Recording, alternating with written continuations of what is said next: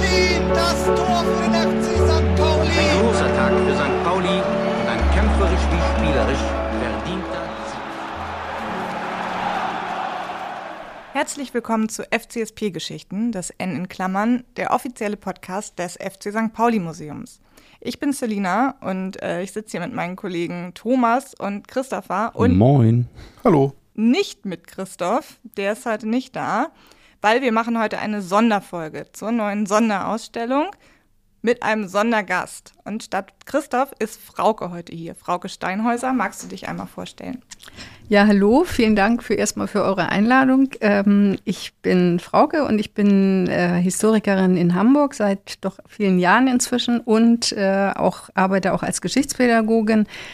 Und äh, außerdem bin ich Sportlerin und sehr lange schon, also praktisch seit ich Kleinkind bin.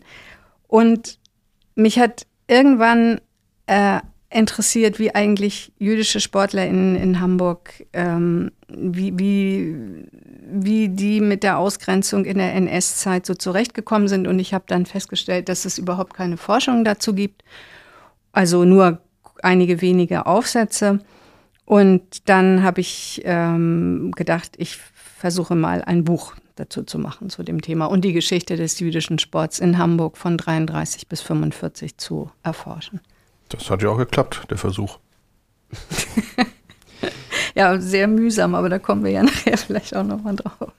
Genau, interessant daran ist ja, dass ähm, bis zu seinem freiwilligen Ausscheiden im April 33 ist ja der, oder 1933 ist ja der, der Titel, ähm, der sich auf äh, Ludwig Nathan bezieht, den langjährigen Vorsitzenden des Hamburg St. Pauli Turnvereins, der, wie wir jetzt in vielen Folgen schon gelernt haben, der Vorgängerverein des FC St. Pauli ist, wie er heute, wie wir ihn heute kennen.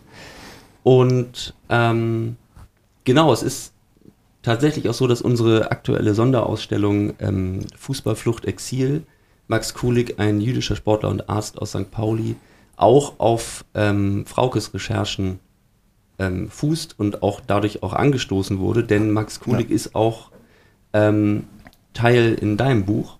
Ja, vielleicht kann Frauke auch einmal sagen, wie sie auf Max Kulik gestoßen ist. Ja, genau. Dazu muss ich vielleicht kurz sagen, wie kurz versuche ich es, mich kurz zu fassen, ähm, wie ich überhaupt dazu gekommen bin. Also das Buch ist so aufgebaut, dass es einen allgemeinen historisch-politischen Überblicksteil über die NS-Geschichte ähm, äh, oder über die Situation Hamburger SportlerInnen im NS gab.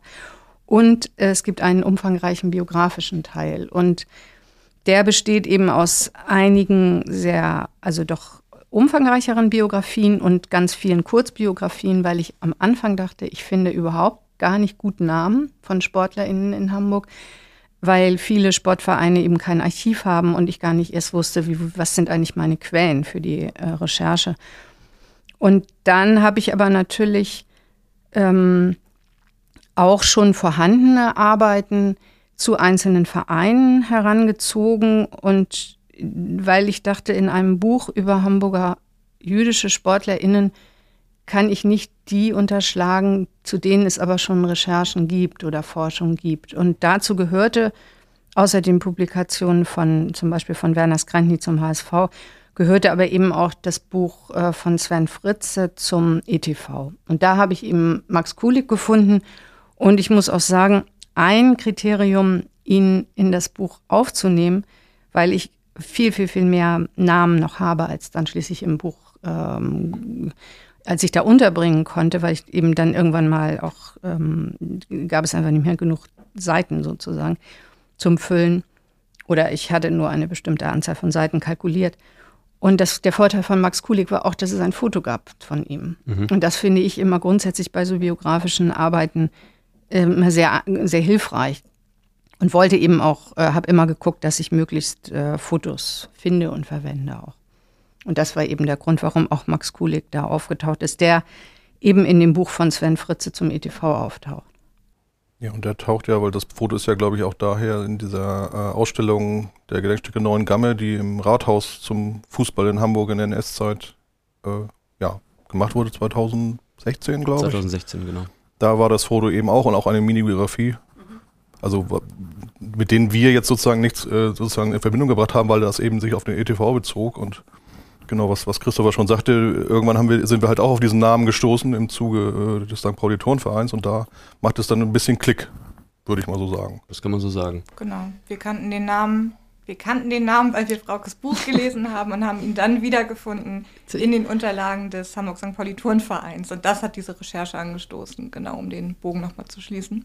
Was aber total, was wirklich großartig ist, finde ich, weil, also jetzt nicht wegen meines Buches, sondern weil das natürlich in der Entwicklung ist, wenn das Buch sowas anstoßen kann oder sowas auslöst, dann ist es natürlich toll. Also so. Genau, und wir haben dich natürlich auch eingeladen, um anhand der Biografie von Max Kulik auch so die gesellschaftliche Einordnung zu der Zeit auch ein bisschen noch mehr zu erfassen. Wir haben natürlich auch in unserer Ausstellung, so wie du mit deinem Buch ähm, nur eine gewisse Seitenzahl hast, haben wir natürlich in der Ausstellung nur eine gewisse Wandlänge und Tafellänge. Die wir schon sehr ausgenutzt haben. Ja, es geht höher nach oben, als unser Grafiker Stefan es ge gerne gehabt hätte.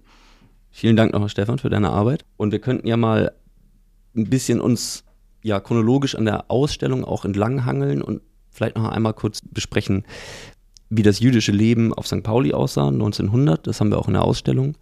Und ähm, genau, vielleicht kannst du Lina dazu einmal noch mal ganz kurz uns eine Zusammenfassung geben.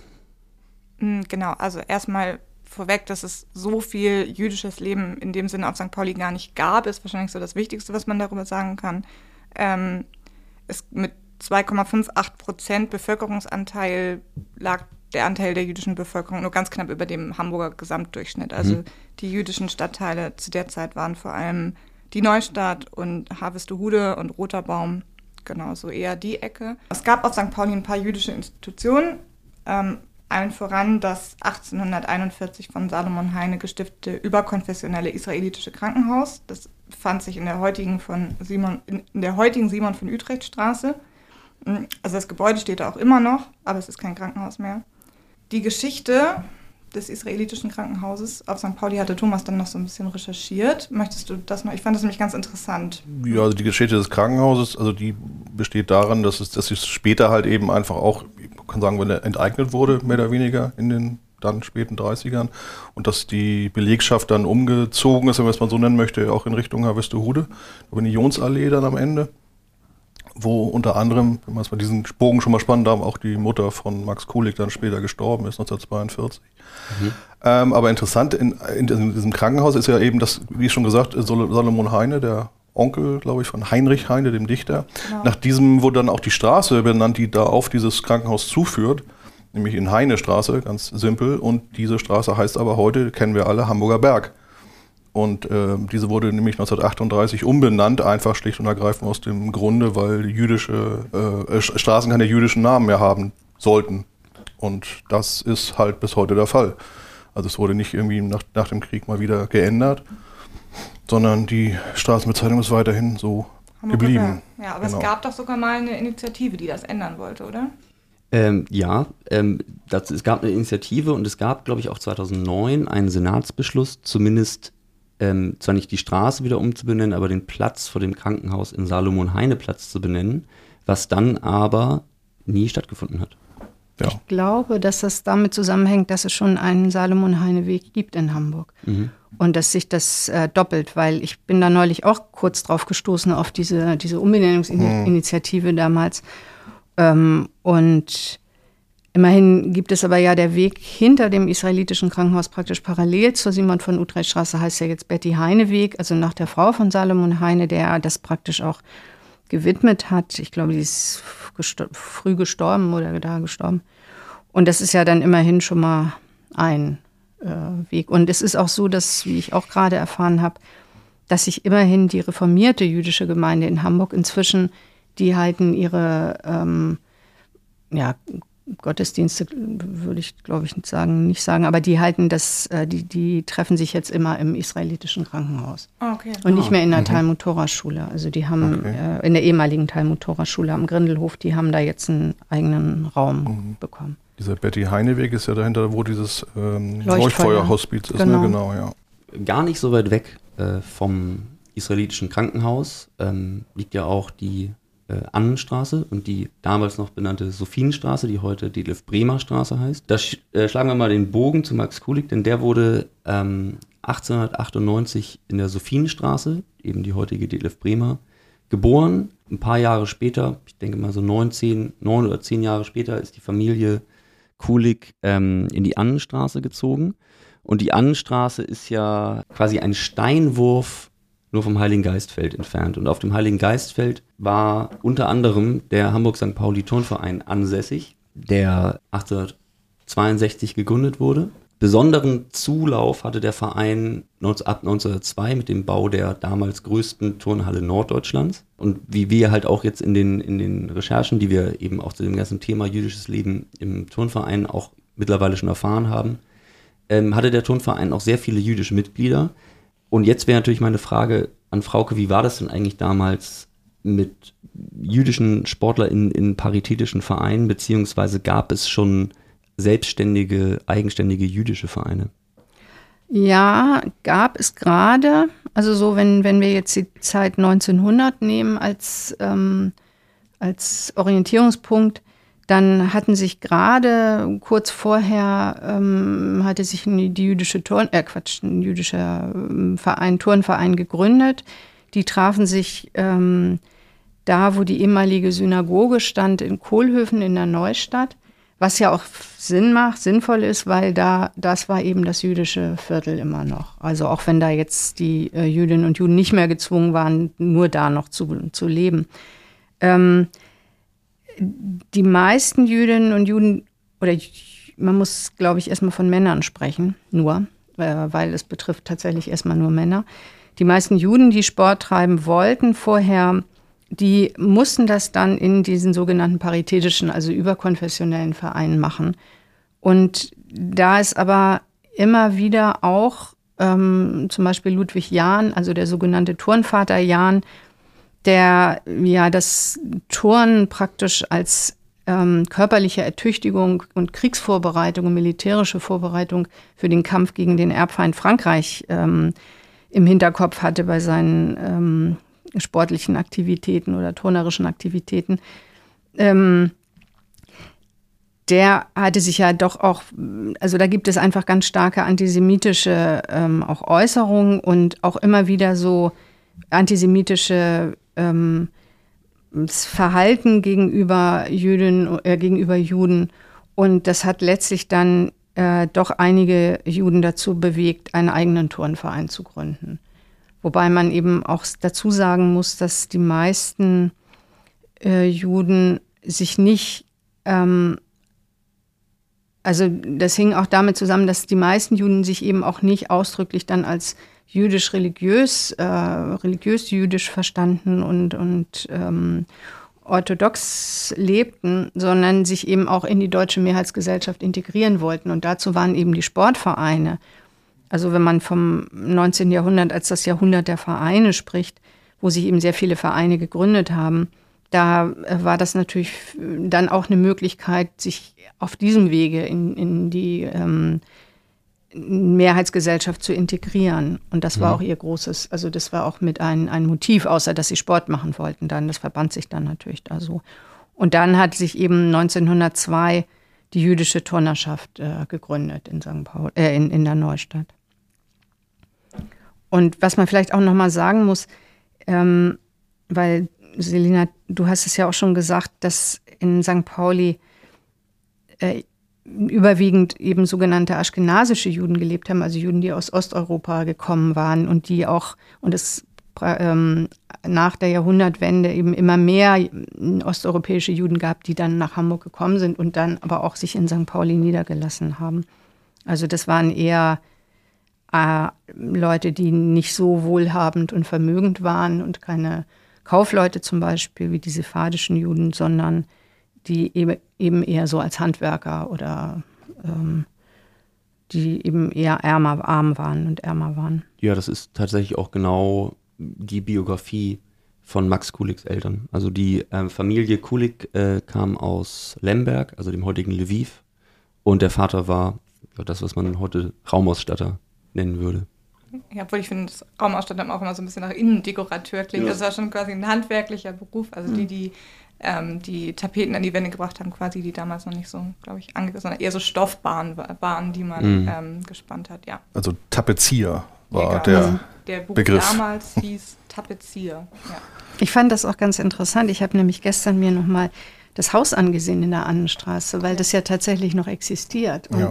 das ähm, laut Adressbuch, laut Hamburger Adressbuch hat er ja im Parterre gelebt mit seiner Familie und das fand ich auch nochmal, ich finde, das ist immer sehr, so, es ist immer gut, wenn es die Häuser noch gibt, weil man dann nochmal eine bessere Vorstellung davon bekommt, in was für einem Absolut. Umfeld haben die eigentlich gewohnt und ähm, wozu, also was ich, das ist so ein Vorgriff jetzt in der Chronologie sozusagen, aber ich fand das nochmal ganz interessant, dass ja an der Ecke direkt, wenn man die Annenstraße weitergeht zur, Siem- zur Clement-Schulz-Straße, das NSDAP-Büro Ja. später war. Ja. Und so diese unmittelbare ähm, Nähe von, äh, von, äh, von, von Nationalsozialisten dann zu dem, dem Wohnhaus oder Wohnungen der Juden und Jüdinnen, das finde ich auch immer noch mal so ein Aspekt, der, äh, den man auch immer noch mal im Hinterkopf haben sollte, finde. Ja. Ja. da gibt es ganz eindrückliche Fotos, ne? Mhm. auch von diesem Eckhaus, was so komplett mit Fahnen behangen ist. Ja, genau. Ja, also mit Hakenkreuzfahnen. Ähm, genau, es ist die Annenstraße 27, das Haus, in dem Max Kulik nicht geboren, aber aufgewachsen ist. Und ähm, wie Frau schon gesagt, das steht noch. Man kann vorbeigehen und es sich angucken. Und das war das Parterre. Ja. Genau, wir können ja vielleicht mal ähm, ein bisschen vorangehen in seiner Biografie. Ähm, wir hatten ja den Turnverein schon erwähnt.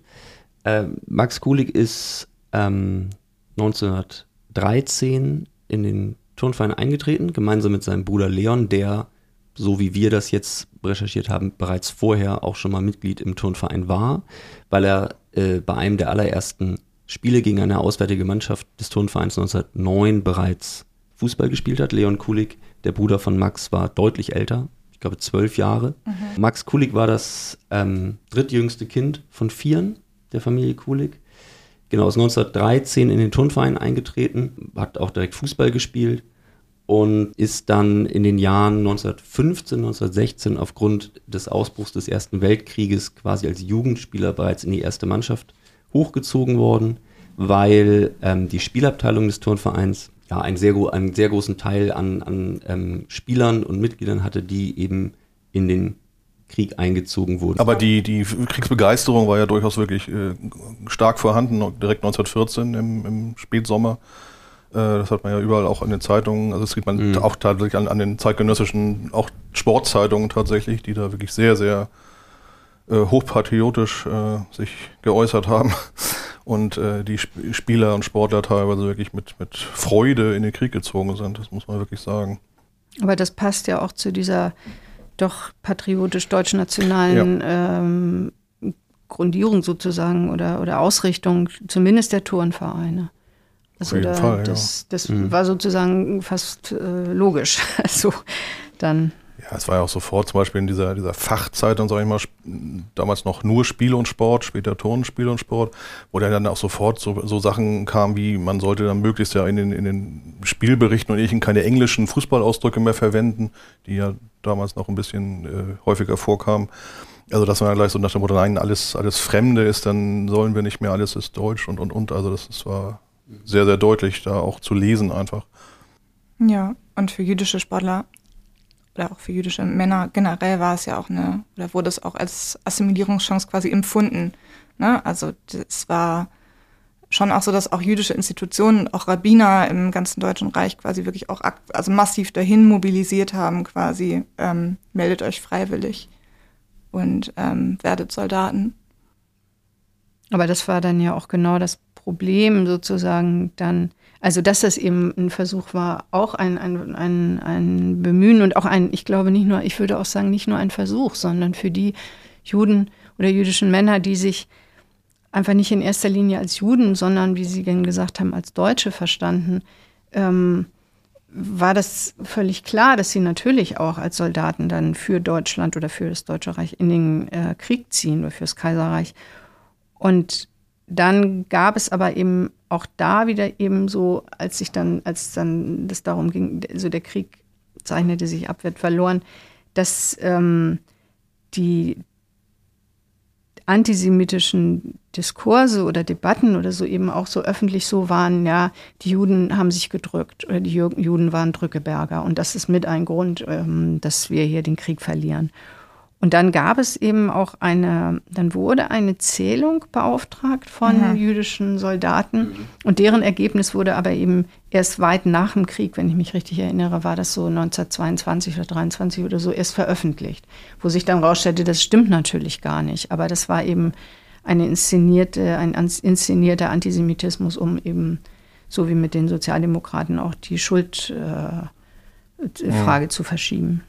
Genau, und Max Kulig war ja ähm, auch einer dieser jüdischen Soldaten, von denen, wenn ich das jetzt richtig im, im Kopf habe, 120.000 ähm, ja, in den Krieg gezogen sind, von denen dann 12.000, glaube ich, auch auf dem, auf dem Feld, wie man sagt, ähm, gestorben sind.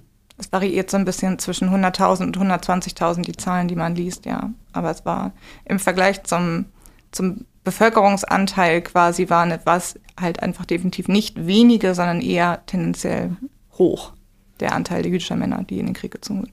Frage, was mich da ähm, noch interessieren würde, ähm, weil ja quasi mobilisiert wurde, auch von, von Kaiser Wilhelm II., ähm, sozusagen auch jüdische Männer sozusagen für den Krieg zu, zu, zu gewinnen. Und jetzt ist die Frage, antisemitische Ressentiments, hat es ja gesagt, war auch schon 1900 ein Grund, warum man vielleicht eigene Vereine gegründet hat. Äh, kann man sagen, dass sich die sozusagen der Antisemitismus nach dem Ersten Weltkrieg nochmal wieder verstärkt hat? Also dass es so eine Art Backlash war zu dem, was man vielleicht vorher dachte, überwunden zu haben?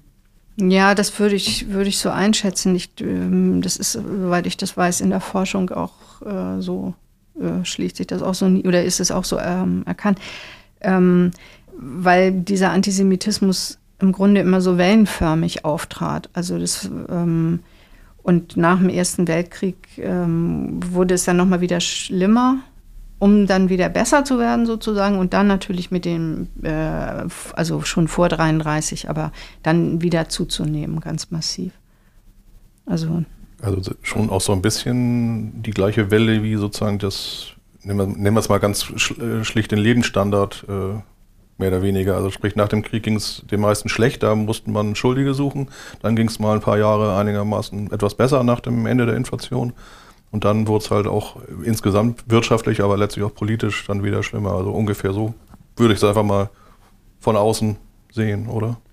Ja, ich, also ich bin jetzt keine ähm, Expertin tatsächlich umfassend in jüdischer Geschichte, aber ich denke, das hat auch was mit der Revolution zu tun und mit der mit dem ähm, politischen Wandel dann. Also vom Kaiserreich dann in die Republik, äh, in demokratische Demokratie, Weimarer Republik. Ähm, das passte eben auch nicht allen. Und, und auch diese, diese, denke ich, politischen Veränderungen und diese demokratischen Veränderungen, die ja auch damit einhergingen, viel mehr Be Bevölkerungsgruppen, zu, ähm, die mehr Rechte bekamen, Ja. auch die Frauen zum Beispiel, ja, das Wahlrecht und so. Das, ähm, denke ich, genau, waren die Leute nicht, also waren, waren die, die immer weiterhin antidemokratisch waren und antirepublikanisch und die vielleicht nicht unbedingt die Monarchie wieder haben wollten, aber auf jeden Fall keine Demokratie. Ähm, die waren, ähm, das richtete sich dann auch gegen, gegen äh, jüdische äh, Menschen, die eben auch die, also die Demokratie sozusagen begrüßt haben. Also ich denke, das muss man, das kann ich jetzt nicht so genau sagen, weil ich da tatsächlich keine Expertin bin. Ich denke nur, das ist so ein Aspekt, den man auf jeden Fall damit noch angucken muss, wenn man sich damit so beschäftigt. Ich glaube eh, dass es immer ein ein Zusammenspiel von ganz, ganz vielen ähm, Facetten und Gründen ist. Das ist, man hört ja auch oft so diese vereinfachte Erzählung, ähm, die Nationalsozialisten hätten es so leicht gehabt, an die Macht zu kommen, wegen der Weltwirtschaftskrise, was sicherlich eine Rolle gespielt hat, aber auch sicherlich nicht das alleine erklärt. Wir können ja mal in der Biografie einmal von Max Kulik ähm, weitergehen. Denn nach dem Krieg ähm, ist er erstmal nach Berlin gegangen, um dort äh, sein Medizinstudium weiter fortzuführen. Was ich, was, da würde ich auch noch mal was zu sagen. Ich finde, Ja. das ist auch noch mal sehr interessant. Also das ist ja eine absolute Aufsteigerbiografie. Ne? Absolut. Ja, Weil die Eltern eben aus, aus ähm, Osteuropa nach Hamburg und der Vater war eben Handwerker. Also Ja. ähm, und der Sohn studiert Medizin. Das ist ja eine absolute, ein absoluter Aufstieg äh, in der gesellschaftlichen, im ges- gesellschaftlichen Ansehen. Ja. Ja, man muss auch dazu sagen, dass, ähm, was wir auch im Zuge der Recherchen rausgefunden haben, ist, dass sein Bruder Siegfried, der nochmal sechs Jahre jünger war als Max, ähm, bereits mit 23 Geschäftsführer von Hanseatic, äh, Hanseatic Oil Company geworden ist. Also ähm, war schon ein Indiz dafür, dass es eine sehr ehrgeizige Familie war und Max eben auch ein ehrgeiziger Sportler. Ähm, genau, Thomas, vielleicht kannst du ja mal ein bisschen was erzählen zu dem ähm, zum ETV, also zum Eimsbüttler Turnverband. Denn da ist Max Kulik 1920, als er aus Berlin zurückgekehrt ist nach Hamburg, quasi direkt rübergegangen. Genau, also er war ja offensichtlich schon auch in sehr jungen Jahren ein guter Spieler. Er ist ja eben als Jugendlicher eben auch, na klar, hat es geholfen, in Anführungsstrichen, dass, dass eben viele Spieler im Krieg waren, aber trotzdem ist er, musste er ja irgendwas können, um auch in der ersten Mannschaft des Turnvereins schon früh zu spielen. Und da wurde ja auch durchaus hin und wieder mal erwähnt, dass er ein guter Spieler ist. Aber eben genau, er hat in Berlin ja wohl auch schon noch Fußball gespielt beim Erstligisten Vorwärts 90 Berlin. Da fehlen uns, also haben wir zwar Nachweise ähm, in, der Presse und auch im Eimsbüttler TV äh, nenne ich es jetzt mal, aber da fehlen noch so ein bisschen die genauen Hinweise. Aber auf jeden Fall ist er dann 1920 genau äh, beim ETV gelandet und der damals ein erstklassiger Verein war, auch einer der größeren und bekannteren in Hamburg.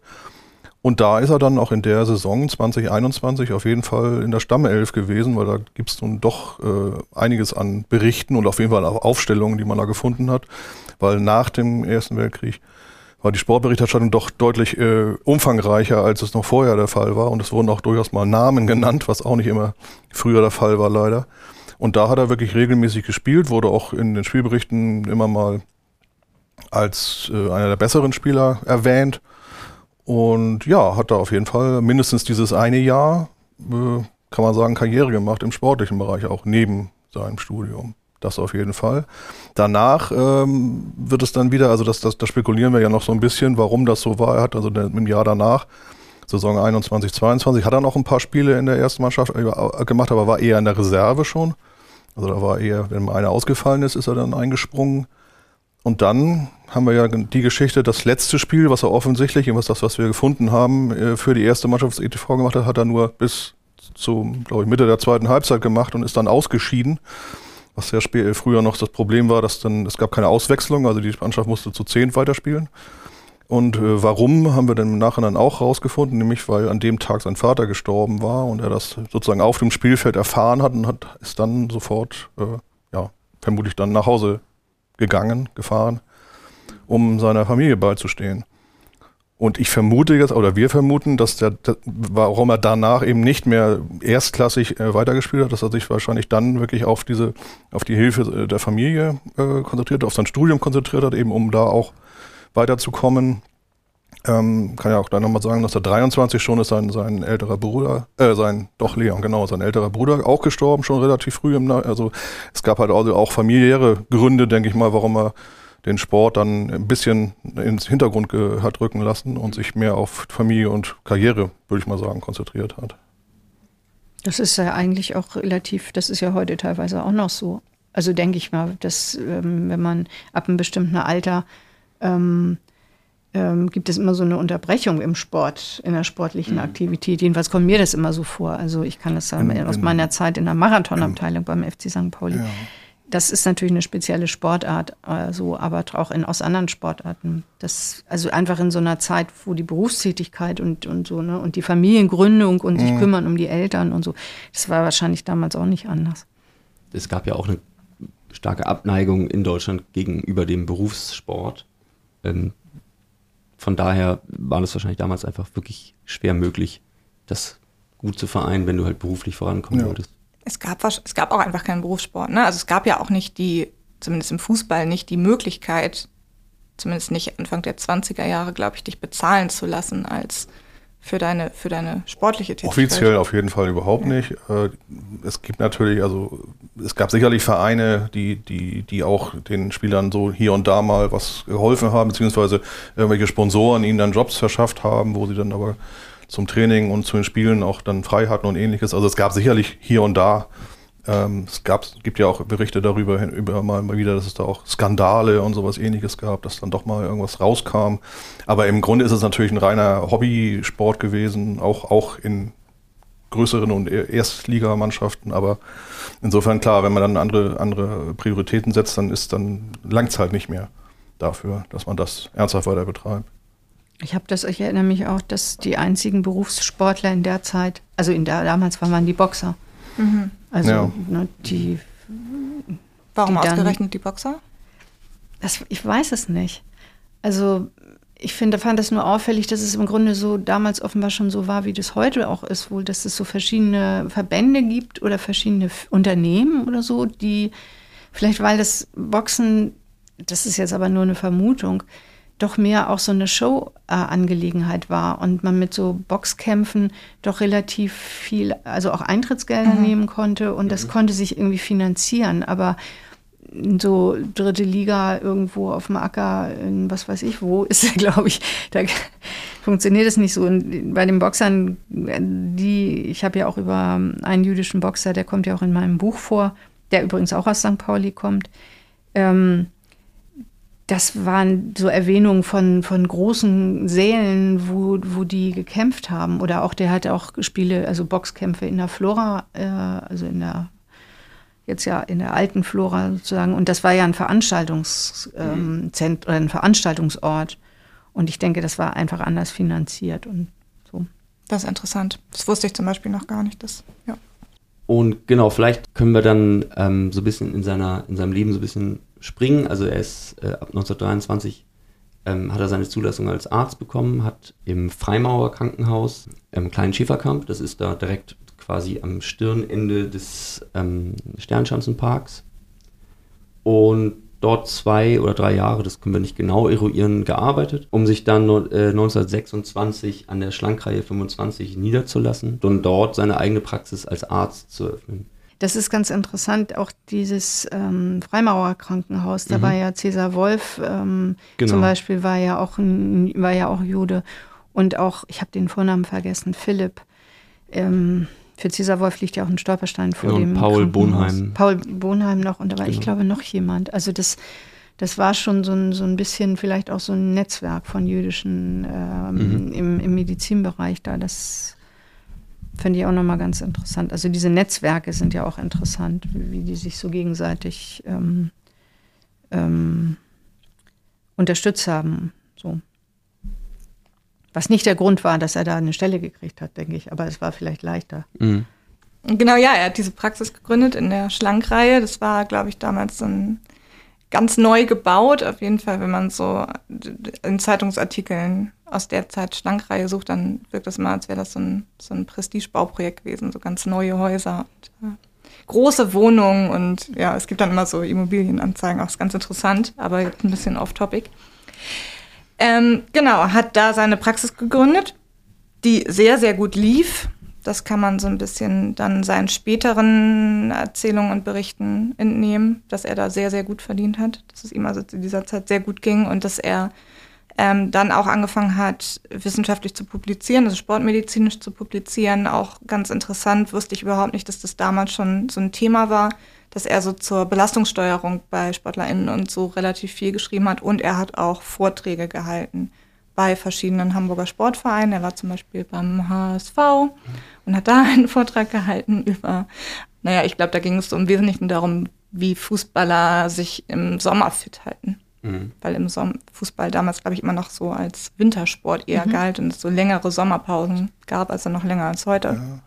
Unter anderem empfie- empfiehlt er da der, der, den Mannschaften äh, regelmäßige bes gemeinschaftliche Besuche im Freibad. Ah, ja, ja, das klingt doch sinnvoll. Genau, hat aber auch, glaube ich, öfter mal so tatsächlich so Trainingsmethoden vorgestellt. Also ganz interessant, das ist ähm, schon für die damalige Zeit, wenn man, man muss ja vielleicht noch mal ganz kurz sagen, damals es gab weder Trainer noch gab es irgendwie reguläres Training. Also das war teilweise wirklich so, die Spieler kamen zum Spiel und die Aufstellung wurde, zumindest wie wir es vom Turnverein kennen, in, im Fußballausschuss immer am Dienstag nach dem, nach dem Wochenende quasi ähm, ja im, wie könnte man das sagen, demokratisch entschieden und äh, wurde, dann aufgeschrieben in, den Protokollen und so ist man dann aufgelaufen. Also in der Regel hatte man ja wirklich auch eine Stammelf für die ganze Saison. Also am Anfang der Saison wurde, wurde tatsächlich öfter mal die, das ist unsere Mannschaft für die Saison, also Mhm. unsere Elf für die Saison. So und so spielen wir jetzt. Und in der Regel wurde dann auch so gespielt und klar, wenn mal jemand verletzt war oder so, dann musste halt ein Ersatz aus der Reservemannschaft in der Regel Mhm. dann, äh, der genau diese Position spielt. Das ist ja auch der Punkt, dass jahrzehntelang ja alle Mannschaften die gleiche, das gleiche System gespielt haben. Mhm. Ne, mit einem, einem Torwart, zwei Verteidiger, drei Mittelfeld und äh, fünf Stürmer. Und das haben alle gespielt und zwar immer, also das war, das war nie anders eigentlich. Das heißt, man konnte immer diese Position auch eins zu eins dann austauschen, die, die Menschen, wenn man so will. Das wurde halt auch oft gemacht. Also es gab natürlich auch immer mal auch unter, äh, Ausnahmen, klar, aber es war nicht so, in der Regel war das so, dass alles fest war und fix war und da wurde dann nur in Notfällen sozusagen mal, mal jemand ausgetauscht. Interessant, ähm, nochmal ganz kurz zu dem Thema Sommerspiele, weil äh, Sina das ja erwähnt hat. Ähm, es war tatsächlich damals so, dass man im Sommer kein Fußball gespielt hat. Das Genau. war quasi, ja, äh, das kam nicht vor. Aus welchen Gründen auch immer. Es war, Also, es also war so eine Art Spielverbot gab es genau, im es gab Endeffekt richtig, sogar. genau, es gab ein Verbot und es war wirklich eine, eine Art Wintersportart. Genau. Ja, das ist, ich habe das, als ich ähm, angefangen habe zu recherchieren für das Buch, habe ich mich manchmal, habe ich mich gewundert, dass manche Sportler verschiedene Sportarten betreiben. Ja. Und das hatte genau damit zu tun. Genau. Also ich glaube, im Sommer war dann Handball, ne? wenn ich das jetzt richtig, Auch. mich Genau. richtig erinnere. Aber so, dass die irgendwie verschiedene, und das war mir auch nicht, also ich weiß es auch tatsächlich bis heute nicht so genau, warum, so wie du auch sagst, warum, ähm, warum jetzt Fußball im Sommer nicht gespielt werden konnte. Vielleicht brauchten sie das oder hatten. Im, Im Turnverein zum Beispiel wurde dann ja ganz stark äh, Faustball und Schlagball Mhm. gespielt. Das waren ja auch diese klassischen Turnspiele, also gerade in diesen Turnvereinen, wie auch zum Beispiel im ETV, die, da wurde es ja verstärkt sogar auch betrieben. Und es gab eben auch Spieler, die, die dann eben beides betrieben, wie du schon sagtest. Mhm. Also es gibt, gab auch Fußballer, die dann eben im Sommer Schlagball und oder Faustball Ja. gespielt haben. Das war jetzt nicht ungewöhnlich. Also ich habe tatsächlich einen Artikel gelesen in der Vereinszeitung des Turnvereins, schon vor längerer Zeit mal, wo es genau darum ging, welche Sportarten dann im Sommer gespielt werden statt Fußball. Und da war das, meine ich, meine ich, so formuliert, dass es tatsächlich einfach so war, dass man davon ausgegangen ist, dass Fußball zu anstrengend ist im Sommer. Also körperlich zu anstrengend, um es in der Sommerhitze zu betreiben. Ja, weil man, also da läuft man natürlich mehr, weil Ja. ich glaube, Faustball und, und Schlagball sind ja eher, also ich sag mal nicht, da steht man rum, ist ein bisschen übertrieben, aber es ist ja jetzt nicht, nicht so in dem Sinne so ein Laufsport, wie jetzt Fußball eigentlich ist, ne? denke ich. Also, Ja, die haben mal. kürzere Wege. Die, die Spielfelder Auch, sind, also ich, ja. das Handball, da, da spricht man ja auch von Feldhandball. Das Das, ist ist ja dann- nicht lang. Das sind genau. ja kürzere, Ja. viel kürzere Wege, Laufwege sozusagen. Nach dem, was wir wissen, ähm, war Max Kulig aber durchgängig ähm, auch Mitglied beim ETV, auch nachdem er nicht mehr für die erste Mannschaft gespielt hat, auch als er dann Arzt geworden ist. Er ist dann ab und an mal in der vierten Mannschaft aufgetaucht, das hatte Thomas ja auch schon erwähnt, und war dann ab 1930 Mitglied der Alten Herren vom ETV, also Alte Herren klingt immer wirklich so wie. ja, aber Mit also 32 Also war haben- das Ja, dann ja, genau. augenscheinlich. Die haben das selber so genannt, ne? Das ist jetzt Genau. äh, quasi eine Selbstbezeichnung, alte Herren. Aber das klingt immer so in meinem Kopf, stelle ich mir dann immer so Sehr alte Leute Herren, mit ja. Schnurrbart und Spazierstock vor. Na gut, Schnurrbart hatten die, hatten ja viele damals. Na gut, ja. Genau, und zu der Zeit hat Max Kulig auch, äh, auch publiziert, das hatten wir schon erwähnt, auch in der Vereinszeitung des, des ETV. Interessanterweise ist noch im April 1933 ein relativ großer Artikel Mhm. von ihm in der Vereinszeitung ähm, erschienen. Und vielleicht, Frauke, könntest du uns mal so ein bisschen skizzieren, was mit der Ernennung von, von Adolf Hitler als äh, Reichskanzler und dann den einhergehenden Re- Ressentiments gegen äh, jüdische SportlerInnen, was, was da so genau passiert ist, was waren die ersten Schritte und wie ging es dann weiter? Ja, bei den Sportler, bei Sportvereinen ist auch sehr auffällig, ähm, dass praktisch die Vereine, also ich, ich würde das jetzt nicht pauschal sagen für alle Hamburger Vereine, weil da kann, also die damals existierten, das kann, kann ich nicht so belegen, aber ich würde doch sagen, das ist die Tendenz ganz stark, dass sie in vorauseilendem Gehorsam ihre jüdischen äh, Mitglieder ausgeschlossen haben. Ähm, es gab eine sogenannte Gleichschaltung äh, schon, dass eben das Führerprinzip umgesetzt werden musste. Das heißt, es gab nur noch einen Vereinsvorstand äh, sozusagen oder Vereinsführer dann eben. Aber ähm, Adolf Hitler, also Reichskanzler Hitler, hat ja dann ähm, auch einen Sport, Reichssportkommissar berufen, Hans von Schammer und Osten. Und der hat das am Anfang aber noch gar nicht gesagt. Also es ging gar nicht darum, dass man, ähm, dass jetzt alle jüdischen Mitglieder sofort ausgeschlossen werden müssen, aber die Vereine und das haben das dann trotzdem gemacht. Und das deutet eben ganz darauf hin, dass eben der Antisemitismus latent dann doch vor, immer vorhanden war. Und dass das sozusagen so ein also so eine Mischung, finde ich, aus den Quellen, die ich so angesehen habe, zwischen, ähm, das war also einige, die schon immer so antisemitisch gedacht haben und dann jetzt sagten, endlich können wir das umsetzen. Das beobachtet man ja in ganz anderen, also in, in allen möglichen gesellschaftlichen Zusammenhängen, auch in der Verwaltung, in, den, in, den, in der Politik, überall. Und ähm, dann aber noch andere, die das, die, die sozusagen auf eine ganz merkwürdige Weise so äh, gesagt haben, ja, tut uns ja leid, ne? Also ihr wart ja immer, wir waren ja immer dicke irgendwie als, als Sportkameraden, äh, wie das damals so genannt wurde, wie die sich bezeichnet haben. Aber das für das große und für die in Anführungszeichen nationale Revolution müssen wir jetzt euch leider hier rausschmeißen. Und das war aber in den Vereinen auch ganz unterschiedlich. Es wurde unterschiedlich gehandhabt. Also ganz ähm, rigoros war eben die Hamburger Tonnerschaft von 1816, die also ziemlich sofort angefangen hat, äh, die äh, jüdischen SportlerInnen, da waren ja dann schon Frauen und, und Mädchen auch ähm, rauszuschmeißen. Und beim ETV haben sie, war es erst, bezog sich das erst auf so Leitungsposten sozusagen, also ähm, Funktionärsposten.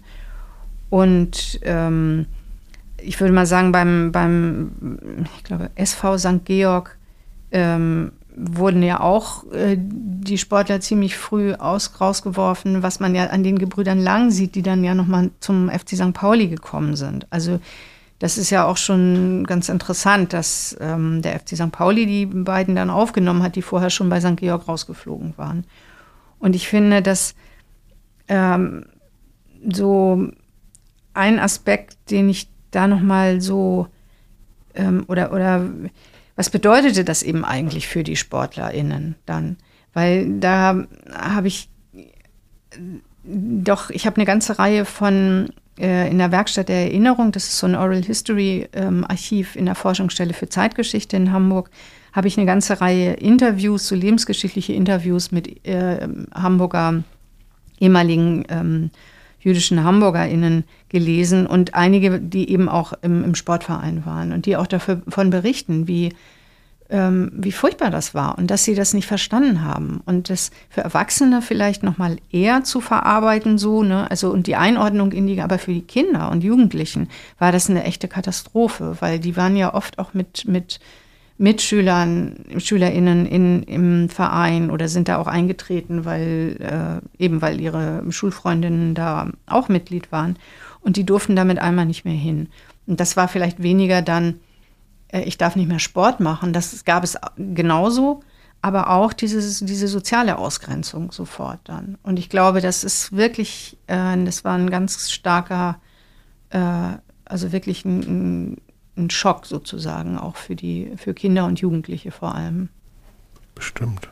Ich fand es auch auf Verbandsebene ganz interessant, weil ich neulich nochmal ähm, in der besagter Turn, Spiel und Sport gelesen habe und dann einen Artikel gefunden habe aus, oder ein, eine Bekanntmachung von Mai 1933, ähm, wo der Norddeutsche Sportverband der vormals irgendwann auch mal Norddeutscher Fußballverband hieß, die jedenfalls den Spielbetrieb organisiert haben in Hamburg, also die Wettbewerbe ausgerichtet haben, ne, die Fußballligen, dann auch wirklich schon im Mai 33 gesagt haben, ähm, ja, es gibt jetzt noch keine offizielle Bekanntmachung dazu, was mit jüdischen SportlerInnen geschehen soll, aber wir haben, beschließen jetzt einfach das ähm, sogenannte Gesetz zur Wiederherstellung des Berufsbeamtentums auch auf den Fußball zu übertragen oder auch auf den Sport in Hamburg zu übertragen was dann ja für SportlerInnen bedeutet hat, dass sie nicht mehr zu Wettkämpfen zugelassen waren. Also selbst wenn sie noch weiter, und das habe ich, weil ich das selber in dem Moment erst so richtig begriffen habe, also selbst wenn du weiter Mitglied sein durftest, durftest du ja nicht mehr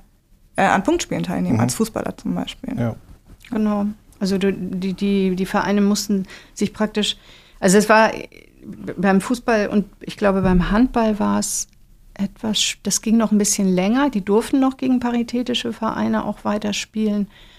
Ähm, der Leichtathletikverband, das habe ich ja auch, hatte ich, da hatte ich eben auch noch eine Quelle zu gefunden, dass die dann noch ganz ausdrücklich gesagt haben, nö, wir machen das jetzt erstmal nicht mit und haben auch ein, ein jüdisches Mitglied in dem Verband auch noch weiter ähm, gewählt als Funktionär gegen den ähm, NSDAP-Mann. Ähm, Aber das hielt, auch, hält überhaupt nicht lange an, also so, ne? Aber ähm, Und das bedeutete eben auch, dass für die jüdischen Vereine und Mannschaften die, die ganze Struktur ja irgendwie zusammengebrochen war. Die mussten sich dann ja wirklich, die mussten dann sich erstmal sortieren und gucken, was machen wir denn jetzt? Ne? Also gerade bei Mannschaftssportarten natürlich.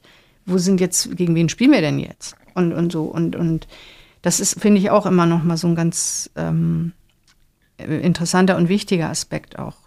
Auch für das jüdische, für die Selbstbehauptungsaktivitäten ähm, dann äh, irgendwie weiterzumachen, trotzdem als Sportler wo wir jetzt ja schon einen Schritt weiter sind. Ne? Also äh, schon bei, bei jüdischen Sportvereinen mhm. auch. Ja, aber das, genau, also von Max Kulik ja. wissen wir im Prinzip zurück, also nochmal zurück zu seiner Biografie, dass er, ähm, dass er irgendwann zwischen 33 und 34, wo er dann bei den alten Herren wieder auftaucht von der Sportgruppe Schild. Also, mhm. dass er irgendwann zwischen ja. 33 und 34 den ETV verlassen musste. So. Und ähm, dann kann Frauke ja vielleicht einmal ein bisschen erzählen, wie SportlerInnen in Hamburg sich dann organisiert haben nach dem Ausschluss aus ihren Heimatvereinen, aus, nach, aus ihren selbstgewählten Vereinen und ähm, was eigentlich die Sportgruppe Schild ist und wo das herkommt. Genau, man müsste vielleicht vorher nochmal sagen, so als, als Übergang auch, dass, ähm, dass die Stimmung in den Vereinen natürlich auch so war. Es kann ja, es könnte auch sein, Max Kulig ist gar nicht rausgeworfen worden, ausdrücklich, dass jemand gesagt hat, hier, du nicht mehr, sondern die Stimmung war eben auch so. Oder es wurde den, den äh, SportlerInnen nahegelegt, äh, den Verein zu verlassen. Also das, und da möchte man eben auch nicht mehr Mitglied dann sein, wenn man weiß, man ist äh, unerwünscht. So, das äh, finde ich auch nochmal so ziemlich perfide und, und also da, da muss es gar nicht mal so einen richtigen offiziellen Ausschluss geben. So. Ne? Genau, und also ähm, in Hamburg gab es ja, das fand ich auch ganz interessant bei meinen Forschungen, doch über die Zeit sehr viele jüdische ähm, Vereine ähm, und äh, die jüdische Turnerschaft, die hat es auch noch immer gegeben, die wurde aber immer weniger, also die hatten verloren Mitglieder und es gab ähm, auch in der Sportszene äh, praktisch auch so einen Konflikt, den es auch in anderen äh, in, in jüdischen, innerjüdischen äh, Zusammenhängen gab, nämlich so, ein, so, so, eine Auseinandersetzung zwischen den äh, Juden, die gesagt haben, ja, wir sind in erster Linie Deutsche und wir wollen doch hier auch bleiben und das, man muss sich den, den bestimmten Dingen eben anpassen. Aber wir verstehen uns als Deutsche und erst in zweiter Linie als, als Juden oder Jüdinnen. Und dann äh, den äh, nationaljüdisch oder zionistisch ausgerichteten äh, Juden und Jüdinnen, die gesehen haben, dass sie einfach ähm, ein Land wollten, praktisch, wo sie hin konnten, wo es dann, wo es eine Möglichkeit gab, für sie dann sicher zu leben. Und die wollten eben ein, ein ähm, wollten dann äh, in Palästina äh, eben sich ein Leben aufbauen und darauf äh, da letztlich dann dahin streben und das verstärkte das natürlich, dass sie hier in, dass sie in NS-Deutschland dann nicht mehr erwünscht waren. Und diesen Konflikt oder diese, diese Auseinandersetzungen, die sind ähm, in meinem Buch kommt das nicht so, nicht so vor, weil es in Hamburg nicht so stark war. Also in Hamburg war es eher so konsensual, würde ich sagen, so ein bisschen. Die haben versucht, sich da mm, miteinander zu verständigen. An einem bestimmten Punkt mussten sie sich sowieso ähm, miteinander zurechtkommen. So, aber in den jüdischen, also in, ich habe äh, viel das israelitische Wochenblatt und das Hamburger Wochenblatt, ähm, also jüdische ähm, Zeitungen ausgewertet. Und da sind diese Auseinandersetzungen so reichsweit sehr heftig. Also sehr heftig, teilweise auch sehr persönlich, finde ich, äh, wie ich das gesehen habe.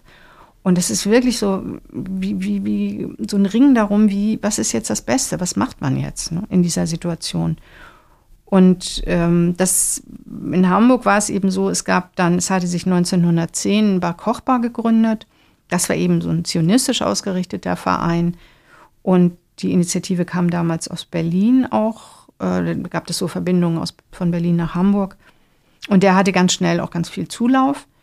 Und ähm, die eher so deutschnational ausgerichteten jüdischen SportlerInnen, die waren immer dann doch überwiegend oder eigentlich nur in diesen paritätischen Vereinen organisiert. Und nach 33, also nach der Machtübergabe an, an die NSDAP, da hat, haben die sich dann überlegt, so, wir werden, es gibt so einen Aufruf äh, von, da haben sich mehrere Sportler zusammengetan und haben gesagt, wir gründen jetzt eben einen Verein. Und das war praktisch eine, äh, es gab eben den Reichsbund jüdischer Frontsoldaten, das war genau das, was der Name auch sagt. Und die hatten dann eben schon ein Sportbundschild gegründet. Und hier in Hamburg wurde das dann die Sportgruppe Schild. In anderen, Länd in anderen Städten hat sich das etwas früher gegründet. In Hamburg war es im Mai 33. Und da gibt es eben einen Aufruf, wo sich eben die, der provisorische Vorstand an Hamburger SportlerInnen wendet und sagt, wenn dich dein Verein kaltgestellt hat, also das Wort wird so verwendet, dann komm doch zu uns. Ähm, und sie sagen dann noch dazu, dass sie äh, aber jetzt nicht von anderen Vereinen, jüdischen Vereinen, die Leute abwerben wollen. Also das war, denke ich, so ein, das, da sollte natürlich jetzt auch nicht so eine richtige Konfrontation passieren. Aber in, in der Sportgruppe Schild waren dann eben sehr viele SportlerInnen, die, ähm, die vorher in paritätischen Vereinen waren und auch so da auch Funktionärspositionen hatten und diese Erfahrung dann auch damit reinbringen konnten. Und äh, bei Kochbar war eben, den gab es eben schon viel länger, da waren ja Strukturen schon vorhanden. Und die Sportgruppe Schild hat auch anfangs noch gedacht, dass sie sich, also das ist ja auch noch so ein Aspekt, die äh, ähm, jüdischen SportlerInnen hatten plötzlich keine ähm, keine Orte mehr, wo sie Sport machen konnten. Also sie, das, ähm, sie konnten eben Sporthallen nicht mehr nutzen, die ihnen paritätische Vereine vorher zur Verfügung gestellt hatten. Ähm, irgendwann hat, äh, ich, das weiß ich jetzt gerade nicht mehr aus dem Kopf, wann das war, aber ich glaube 36, 35, 36 haben ihnen die Hamburger Wasserwerke auch das, das Nutzen der, der Schwimmhallen verboten oder der, der Schwimmbäder äh, für die Schwimmabteilungen eben. Und ähm, das war eben total schwierig für sie, auch so Orte zu haben, wo sie weiter ihren Sport ausüben konnten. Also da war sozusagen das für die Ruderer oder RudererInnen auch noch am besten, dass äh, sie einfach auf der Alster weiter rudern konnten. Mhm. Also weil da, das konnte, das hat man ihnen jetzt erstmal so nicht verboten. Ähm, und Genau, was war jetzt? ich habe ich so ein bisschen weit ausgeholt hier. Genau, aber wenn wir nochmal auf die, auf die Sportgruppe Schild ähm, mhm. zurückgehen, die man jetzt, um vielleicht diese, hattest du ja erwähnt, diese Einordnung, ähm, das der Reichsbund jüdischer Frontsoldaten, also eher im Kern eher so rechtsnational, könnte man es vielleicht benennen, ist immer ein bisschen schwierig. Aber es war auf jeden Fall. Also deutschnational. Oder deutschnational, genau. Ne? Und ähm, Genau, aber diese Sportgruppe Schild, bei der Max Kulik dann ab spätestens 1934 auch aktiv Fußball gespielt hat, bei den ähm, alten Herren, die haben ja sich quasi selber geholfen und einen äh, Trainingsplatz gepachtet. Und dieser Trainingsplatz lag in Lockstedt und das, äh, der, der war schon existent, allerdings in eher maroden Zustand. Ich glaube, Eintracht Lockstedt hat er gespielt. Ja. Ähm, bis 1928, wenn ich das richtig gesehen habe. Ähm, der lag dann irgendwie brach und äh, mit finanzieller Hilfe der jüdischen Gemeinde wurde dieser Sportplatz an der Kollaustraße dann ausgebaut und modernisiert und dann von der Sportgruppe Schild benutzt, auf dem dann eben auch sehr, sehr viele Turniere, Feldhandball, Fußball, wirkliche Feste gefeiert wurden. Am 8. Juli ähm, 1934 gab es dann ein großes Einweihungsfest äh, mit verschiedenen äh, jüdischen Vereinen aus der Republik. Ähm, genau, und das war dann eben sozusagen der erstmal sozusagen der, der sichere Hafen. Aus der nicht mehr Republik. Aus der nicht mehr Republik, richtig. ich habe auch gar nicht gedacht. Richtig, äh, aus, ich sage mal, aus dem äh, Landesweit. Landesweit, richtig, das Reichsweit. ist das ist der, Reichsweit. Reichsweit. Wie auch immer, ja. Genau, und äh, jedenfalls an diesem, äh, auf, auf diesem Trainingsgelände an der Kollaustraße trainiert jetzt heutzutage, wie wir wissen, der FC St. Pauli für uns natürlich auch ein Anliegen, das auch einfach wieder in die Erinnerung zurückzuholen, dass auch dieser Platz eine Geschichte hat, an die erinnert werden sollte und ja, uns das einfach wirklich ein persönliches Anliegen ist, denn es wurde schon bereits auch in der Fußball-Nationalsozialismus, ähm, in der Rathausausstellung von Neuen Gamma auch schon ähm, erwähnt und es ist eigentlich auch an der Zeit, daran auch grundlegend zu erinnern ähm, an der Kollerstraße. Ja. Stimmt, ja. Man ähm, also ich glaube, wenn, also wenn ich mich richtig erinnere, war die Einweihung von dem Schildplatz irgendwie im Sommer 34. So das nächste Jahr wären praktisch 90 Jahre. Ist ja auch vielleicht ein guter Anlass. Ähm, Blau-Weiß, ein weiterer jüdischer Sportverein, hat ähm, einen zweiten, also äh, den, einen Platz, der direkt da anschließt, ähm, dann auch übernommen 1936 und hat da, die mussten noch viel mehr ähm, selber da arbeiten, um, um das überhaupt diesen Acker da sozusagen in so einen Platz zu verwandeln, auf dem sie spielen konnten. Aber das waren eben auch so ähm, Versuche, selber aktiv zu werden und das Sportleben weiterzuführen. Ne? Mit auch mit ähm, die hatten ja auch wohlhabende Mitglieder, die dann eben auch große Spenden äh, gemacht haben. Und, und die haben sehr viel selber, waren sehr viel aktiv und haben wirklich selber so Hand angelegt bei dem um, Vorbereiten, Aufbereiten des, des Platzes dann. Also das ist auch, glaube ich, nochmal diese, ich finde, fand so diese, diese Berichterstattung über die Einweihung der Vereine auch nochmal so ein Zeichen, also da, klingt ganz stark durch, na, wir sind, wir, wir sind zusammen und wir ähm, ähm, also sich nicht so unterkriegen lassen zu wollen. Das finde ich so ganz stark. Das ist, finde, fand ich sowieso auffällig in der jüdischen, ähm, in den jüdischen Zeitungen und, und Sportberichterstattungen, dass das wirklich das Selbstbewusstsein und das Selbstwertgefühl so ganz stark auch nochmal gepusht wurde von der Presse, wobei das oft ähm, in den jüdischen Zeitungen ja so Hobby, also es waren oft selber Sportler, die dann was geschrieben haben und das, ähm, wenn da nichts steht, dann war einfach niemand da, der Lust hatte, das zu machen. Und wenn da manchmal eine Zeit lang jemand war, der das gerne gemacht hat, dann gibt es auch mit einmal ganz viele Artikel. Also es, war jetzt keine professionell. Das ist aber in der, in der in Anführungsstrichen normalen Sportpresse ja auch nicht anders ja. gewesen, oft. ja. Genau. Und äh, das finde ich immer da, das klingt da eben auch immer wieder nochmal durch, dieses, wir lassen uns jetzt hier nicht unterkriegen. Und die, die Situation war natürlich, also das, die, auch die, die, die Auswanderung oder die Immigration waren ja auch so wellenförmig. Das erste, die erste große Welle war eben 33 nach der Machtübergabe.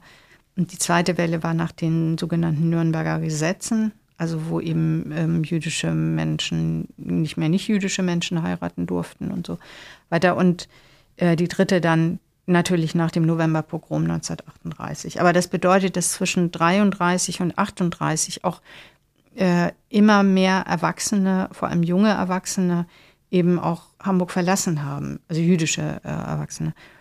Und das sieht man auch daran, dass ähm, die Jugendarbeit in den Vereinen ähm, so verstärkt wird auch. Und dass sie immer versuchen, die, die, die Kinder und die Jugendlichen zum, in ihre Vereine zu holen, mit so Schausportveranstaltungen, Schautouren und sowas, um sie da, ähm, um ihnen eben auch so einen sozialen Zusammenhalt zu bieten. Ne? Also es ging immer auch um Sport, aber es war eben, hatte auch eine ganz starke soziale Komponente.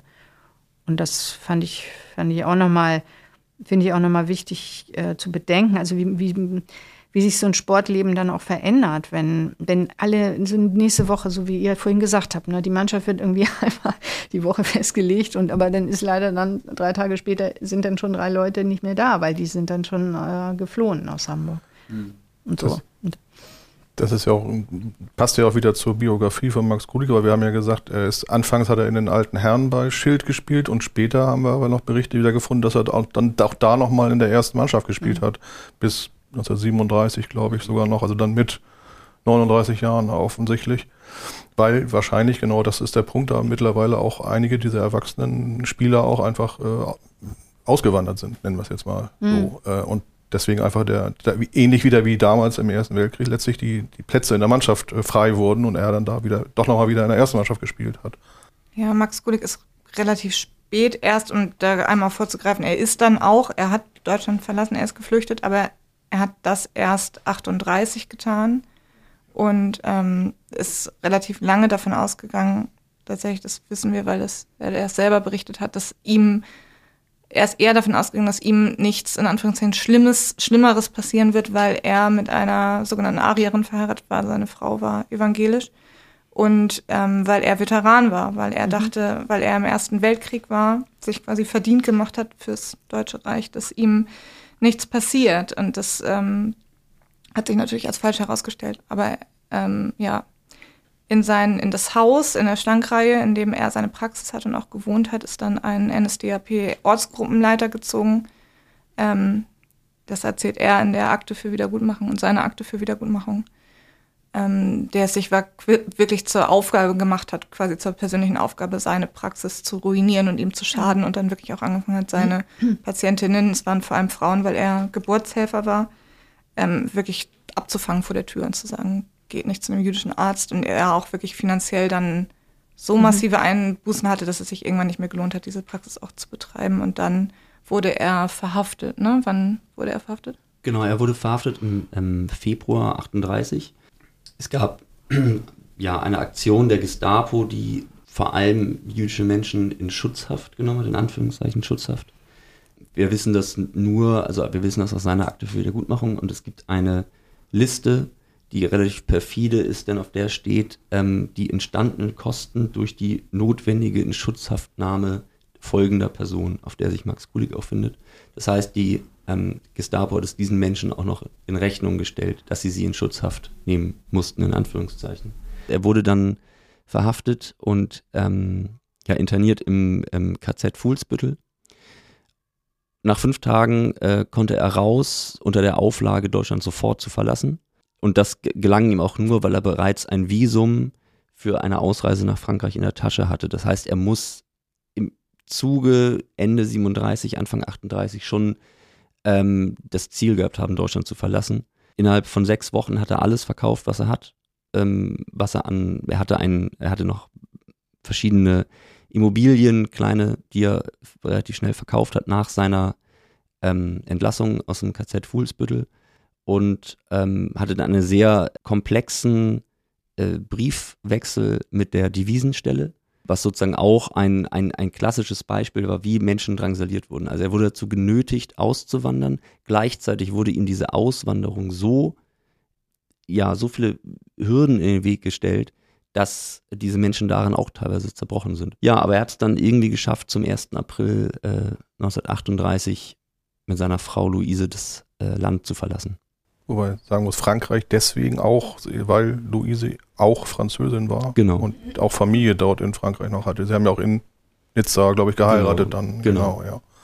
Sie haben aber auch zu einem Zeitpunkt in, in Frankreich geheiratet, als sie in Deutschland schon nicht mehr hätten heiraten Genau. dürfen, muss man auch noch Genau. dazu sagen. Ja. Genau. Also ich denke aber auch, das ist ja auch gar nicht so, also anfangs vielleicht war das gar nicht so falsch, was er gedacht hat, dass er gedacht hat, er ist, äh, also erstmal war er natürlich geschützt, durch, aber der war ja noch nicht verheiratet, ne? deswegen der Schutz war eigentlich dann auch noch nicht da mit, mit seiner nicht-jüdischen Frau. Aber dieses Gesetz zur Wiederherstellung des Berufsbeamtentums ähm, schloss ja anfangs die äh, Frontkämpfer aus. Also die, die, das war eben so ein, so ein äh, die waren, äh, die waren Anfang da, anfangs davon nicht betroffen. Und so, da- das kann für ihn schon bedeutet haben, okay, ich bin, ich habe ja für Deutschland war ich ja im Krieg und dann so, ne, und dann ähm, bin ich nicht so, so bedroht davon. Aber klar, das, also das ist ja, das kann man, es war ja überhaupt nicht zu übersehen. Außerdem haben die sich natürlich auch untereinander alle ausgetauscht und auch im Verein. Ich meine, die gehen ja nicht in den Sportverein und machen Sport zusammen und reden nicht miteinander, sondern d- das ist ja wie, wie, wie heute auch immer. Aber diese, diese Annahme, gerade eben bei diesen äh, ja, Veteranen, nenne ich es jetzt mal, war ja doch gar nicht so, also war schon relativ weit verbreitet durchaus, Mhm. dass man sagt, so, ich habe doch für Deutschland Genau. gekämpft und wie auch immer. Und äh, das muss auch anerkannt werden. Also ich glaube, das war nicht- das ist gar nicht so selten, dass das Menschen so dachten. Ja, ganz viel. Also ich habe ja sehr, sehr viele. Also ich bin ja auch ehrenamtliches Mitglied in der Hamburger Stolperstein-Biografiengruppe oder im Stolperstein-Projekt und ich habe wirklich sehr, sehr, sehr viele Wiedergutmachungsakten oder in Anführungszeichen Wiedergutmachungs-, also so Entschädigungsanträge gelesen. Und da, da sind ja dann auch so Originaldokumente manchmal drin und wo die dann, dann irgendwie praktisch fast schon das eiserne Kreuz dahin geschickt haben Ja. und gesagt haben, ja, aber also ich, wieso? Ne? Ich ähm, das kann doch gar nicht sein. Also das ist extrem verbreitet. Also, Ich glaube, es war auch der erste Krieg, wo jüdische Soldaten in bestimmte Positionen aufsteigen konnten und überhaupt quasi eiserne Kreuze erhalten konnten und so. Wir waren, ähm, wir waren jetzt am Wochenende auf dem jüdischen Friedhof in Ohlsdorf, weil wir das tatsächlich das Grab von Max Kuliks Vater gesucht haben und auch gefunden haben. Aber haben uns dann auch nochmal dieses Kriegsdenkmal angeguckt für die, ja. für die Soldaten des Ersten Weltkriegs, wo ja wirklich auch immer die, ähm, die Ränge und Orden noch mit auf den Grabsteinen stehen der Gefallenen. Mhm. Das fand ich auch ganz beeindruckend. ja, genau. Als ähm, Max Gulik dann ja 38, im April 38 Hamburg verlassen hat, Ähm, was ist denn mit Schild passiert? Also was ist denn mit der Kollaustraße passiert? Kann man das eruieren? Also was ist generell mit den jüdischen Sportvereinen passiert? Denn wenn man das vielleicht nochmal ähm, kurz zurückholt, ist ja 1936 gab es ja diese riesige Propagandamaschinerie von Olympia. Mhm. Und soweit man das sieht, war es bis zu gewissen ja, Grenzen aber möglich, dass, dass ähm, jüdische Vereine auch noch gegen paritätische Vereine spielen durften. Das ging bis 36. September 36 mhm. wurde, wurde ein Spielverbot erteilt, also genau. ziemlich genau nach Olympia, kann, genau. man, kann man sagen. Ja. Und dann kann man ja auch sagen, direkt nach Olympia ist es dann rapide ähm, schlechter, geworden. schlechter geworden. Und es konnten, waren auch nur noch sozusagen Spiele innerhalb jüdischer Vereine ja. ähm, möglich. Was ist denn mit jüdischen Vereinen dann passiert? Also das war, das war jetzt praktisch ein, ein weiterer Schritt, das jüdische Sportleben dann nochmal wieder anders zu organisieren, weil die braucht natürlich auch ähm, also Spielpraxis bei, bei ähm, Mannschaftssport, aber auch so natürlich ähm, Praxis im, im, Sport und wollten ja auch Wettkämpfe machen. Ich meine, das war, war so da in, dann ja inzwischen ganz normal. Und ähm, die haben dann eben versucht, also die haben dann die haben Turniere organisiert, äh, jenseits von, von, die haben Ligen, in einer, so einer, Ligen gegründet, mit gegen andere jüdische Vereine gespielt, gegen jüdische Vereine aus anderen Städten sind da hingefahren und das war dann immer auch verbunden mit anschließendem Umtrunk, also auch wieder eine soziale, soziale Komponente. Und ähm, Blau-Weiß ist sogar noch mal ich weiß gar nicht mehr, wann das war, sind die 34, 35, das war schon noch vorher, glaube ich, sind die nochmal ins Ausland, also nach Skandinavien gefahren und haben da gegen jüdische Mannschaften gespielt. Also die haben versucht, dann äh, das Sportleben nochmal intern jüdisch sozusagen zu organisieren. Und eben unter den Bedingungen, dass immer mehr ähm, Sportler weggegangen sind, ja, und da immer weniger zur Verfügung standen. Und, ähm, und es immer mehr solche, auch solche ähm, Verabschiedungen gab, wo dann, also das war für mich zum Beispiel auch noch eine ganz gute Quelle in den jüdischen Zeitungen, dass dann da immer darüber berichtet wurde. Und jetzt haben wir heute wieder die, den und den und den Sportler verabschieden und wir, sie gehen da und da hin und sie machen, wir wünschen ihnen alles Gute und so weiter. Und dadurch, das äh, gab dann nochmal so Informationen darüber, auch was aus denen wurde, weil das waren ja jetzt keine berühmten Personen, so ähm, jedenfalls in Hamburg gab es jetzt so nicht so wirklich berühmte, also einige schon, aber mm, in anderen Städten finde ich das auffälliger, also Berlin oder Frankfurt mhm. oder so, das Stuttgart, glaube ich, sogar auch, München. Ähm, und dass man dann zumindest, dass es schwer ist, so biografische Recherchen zu machen, weil man so wenig Quellen hat. Weil in den Wiedergutmachungsakten zum Beispiel schreiben die ja auch nicht, ich war da und da Sportler. Das, das schreiben die ganz oft nicht. Mhm. Also das erfährt man dann so gar nicht. Obwohl wir uns tatsächlich auch gefragt haben, warum. Also warum das so wenig erwähnt wurde in den Akten auf Wiedergutmachung, weil das ja schon auch irgendwie ein, ja, ein Moment sozialer Integration ist und auch ein Indiz für das, was man irgendwie verloren hat. Ja, aber ich glaube, das liegt eben an dieser Art dieses, dieser, dieser Verfahren. Äh, da ging es um Geld. Also es ging um Wiedergutmachung und Sport. Wenn du nicht Sport, wenn du nicht Trainer warst oder Trainerin warst oder Geld für, gekriegt hast für deinen Sport, dann war das nichts, was du angeben konntest als ähm, das das wurde mir genommen oder das wurde mir, ich hatte jetzt dann weniger Einkommen, so. Und dadurch spielte das für die, denke ich, keine Rolle, weil diese Wiedergutmachungsverfahren nicht darauf basierten zu erklären, wie, wie integriert man war, sondern wie die Verfolgung funktionierte und was man an finanziellen und auch an natürlich dann durch die Inhaftierung, ne? also wenn die, wenn die ähm, Wiedergutmachungsverfahren für ermordete Angehörige waren, den Verfolgungsweg nachzuzeigen. Und manchmal haben sie es ja auch erwähnt. Also ich habe auch eine Akte oder mehrere, wo die dann, die Überlebenden dann auch äh, Urkunden mitgeschickt haben zum Beispiel. Also teilweise sind ja noch die Originale auch in den Wiedergutmachungsakten mhm. von mhm. Urkunden, die ihren sportlichen Erfolg und ihre Integrationen belegen. Aber das war eher so, weil die Person, zum Beispiel die Frau, um die das da, die ich jetzt meine oder an die ich jetzt denke, die hat, die war Sportlehrerin auch. Das heißt, die mhm. hat auch ähm, damit Geld verdient. Aber die bei den anderen, ich glaube, die erwähnen auch kein, die erwähnen auch nicht, wenn sie jetzt was, ja, wenn sie im Chor gesungen hätten oder so, das hätten sie auch nicht erwähnt. Mhm. Oder irgendwas, ne? Außer ja, das, weil das, weil das in, in diesem speziellen Verfahren eben nicht relevant war. So. Obwohl es ja schon auch oft um ähm, um so körperliche Gesundheit und natürlich Mhm. dann auch die körperlichen Folgen der, Ja. ähm, der, der Haftbedingungen, der Flucht und der Verfolgung und der Lager ging. Und da habe ich mich dann manchmal auch in dem Zuge gefragt, weil es dann oft auch darum geht zu belegen, wie, wie gesund man vorher Mhm. war im Vergleich zu hinterher quasi. Und da wäre ja dieses, also dieser Moment, ich war Sportlerin, ich war offensichtlich fit, da hätte ich so gedacht, dass das vielleicht auch nochmal öfter eine Rolle spielt, aber auch das habe ich jetzt eher selten gesehen. Ich, auch, ich würde auch sagen, dass ich habe das auch vielleicht zwei, dreimal maximal so ungefähr gefunden. So ein Hinweis darauf, ne, dass ähm, die Leute körperlich fit waren und dann durch die Flucht oder die Inhaftierung nach dem Novemberpogrom zum Beispiel in Sachsenhausen, die äh, Inhaftierung, die ja wirklich auch mit körperlichem, mit, mit ähm, die wurden ja wirklich, na nicht gefoltert, aber die, also das war schon mit unheimlicher Brutalität äh, verbunden. Und, und dann das Exil und dann in den Exilländern die, die Bedingungen da und so, also die Wetterumstellung und sowas zum Beispiel. Das, aber trotzdem ähm, kommt das kaum vor. Ja, interessanterweise ist, wo wir bei der Akte für Wiedergutmachung sind, Max Gulik ist ja dann 1941, ähm, hat es geschafft, nach New York zu emigrieren, nach einer sehr komplexen und ähm, ja auch vermutlich für ihn auch einschneidenden ähm, Exilzeit in Frankreich und ähm, Nordafrika.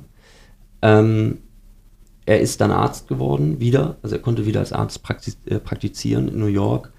Und wo wir dann nochmal so einen Bogen gefunden haben ähm, zu seiner Fußballerzeit, ähm, das ist auch in deinem Buch, da wird der Name Max Behrens erwähnt. Und Max Behrens war ein Sportjournalist aus Hamburg, auch auf St. Pauli groß geworden, der äh, in den 20er Jahren ähm, nach Frankfurt gegangen ist und dort Sport-Fußballberichterstattung gemacht hat. Und äh, er musste wegen der sogenannten Rassenschande, ähm, wurde er inhaftiert und ist dann ebenfalls in die USA ähm, geflohen. Da muss man kurz sagen, was Rassenschande bedeutet, in Anführungszeichen, ist ja ein NS-Begriff. Also genau, genau. Also Rassenschande ist quasi die, ähm, das, das ein, ein Verhältnis eines, in dem Fall jüdischen Mannes zu einer nicht-jüdischen Frau, beziehungsweise zu einer deutschen Frau. Das war dann quasi ein, ja, von den Nazis ein gern genommener Vorwand, um Leute zu inhaftieren. Max Behrens ist eben in die, in die USA ähm, geflohen, hatte dann eben auch, wie wir gerade besprochen hatten, eine Akte für Wiedergutmachung. Und in diesen Akten für Wiedergutmachung, wie wir eben gerade gesagt haben, musste oft auch die, die körperliche Belastung durch die Verfolgung des, des NS-Regimes von einem Arzt bestätigt werden in einer eidesstattlichen Versicherung. Und Max Behrens Arzt in New York war Max Kulig. Und ähm, er hat ihm quasi ja eine für die Akte für Wiedergutmachung eine eidesstattliche Versicherung unterschrieben und auch in seinen eigenen Worten ausgefüllt, in der er eben sagt, dass Max Behrens ähm, so gelitten hat unter der Verfolgung, dass er langfristig an einem Herzinfarkt gestorben ist.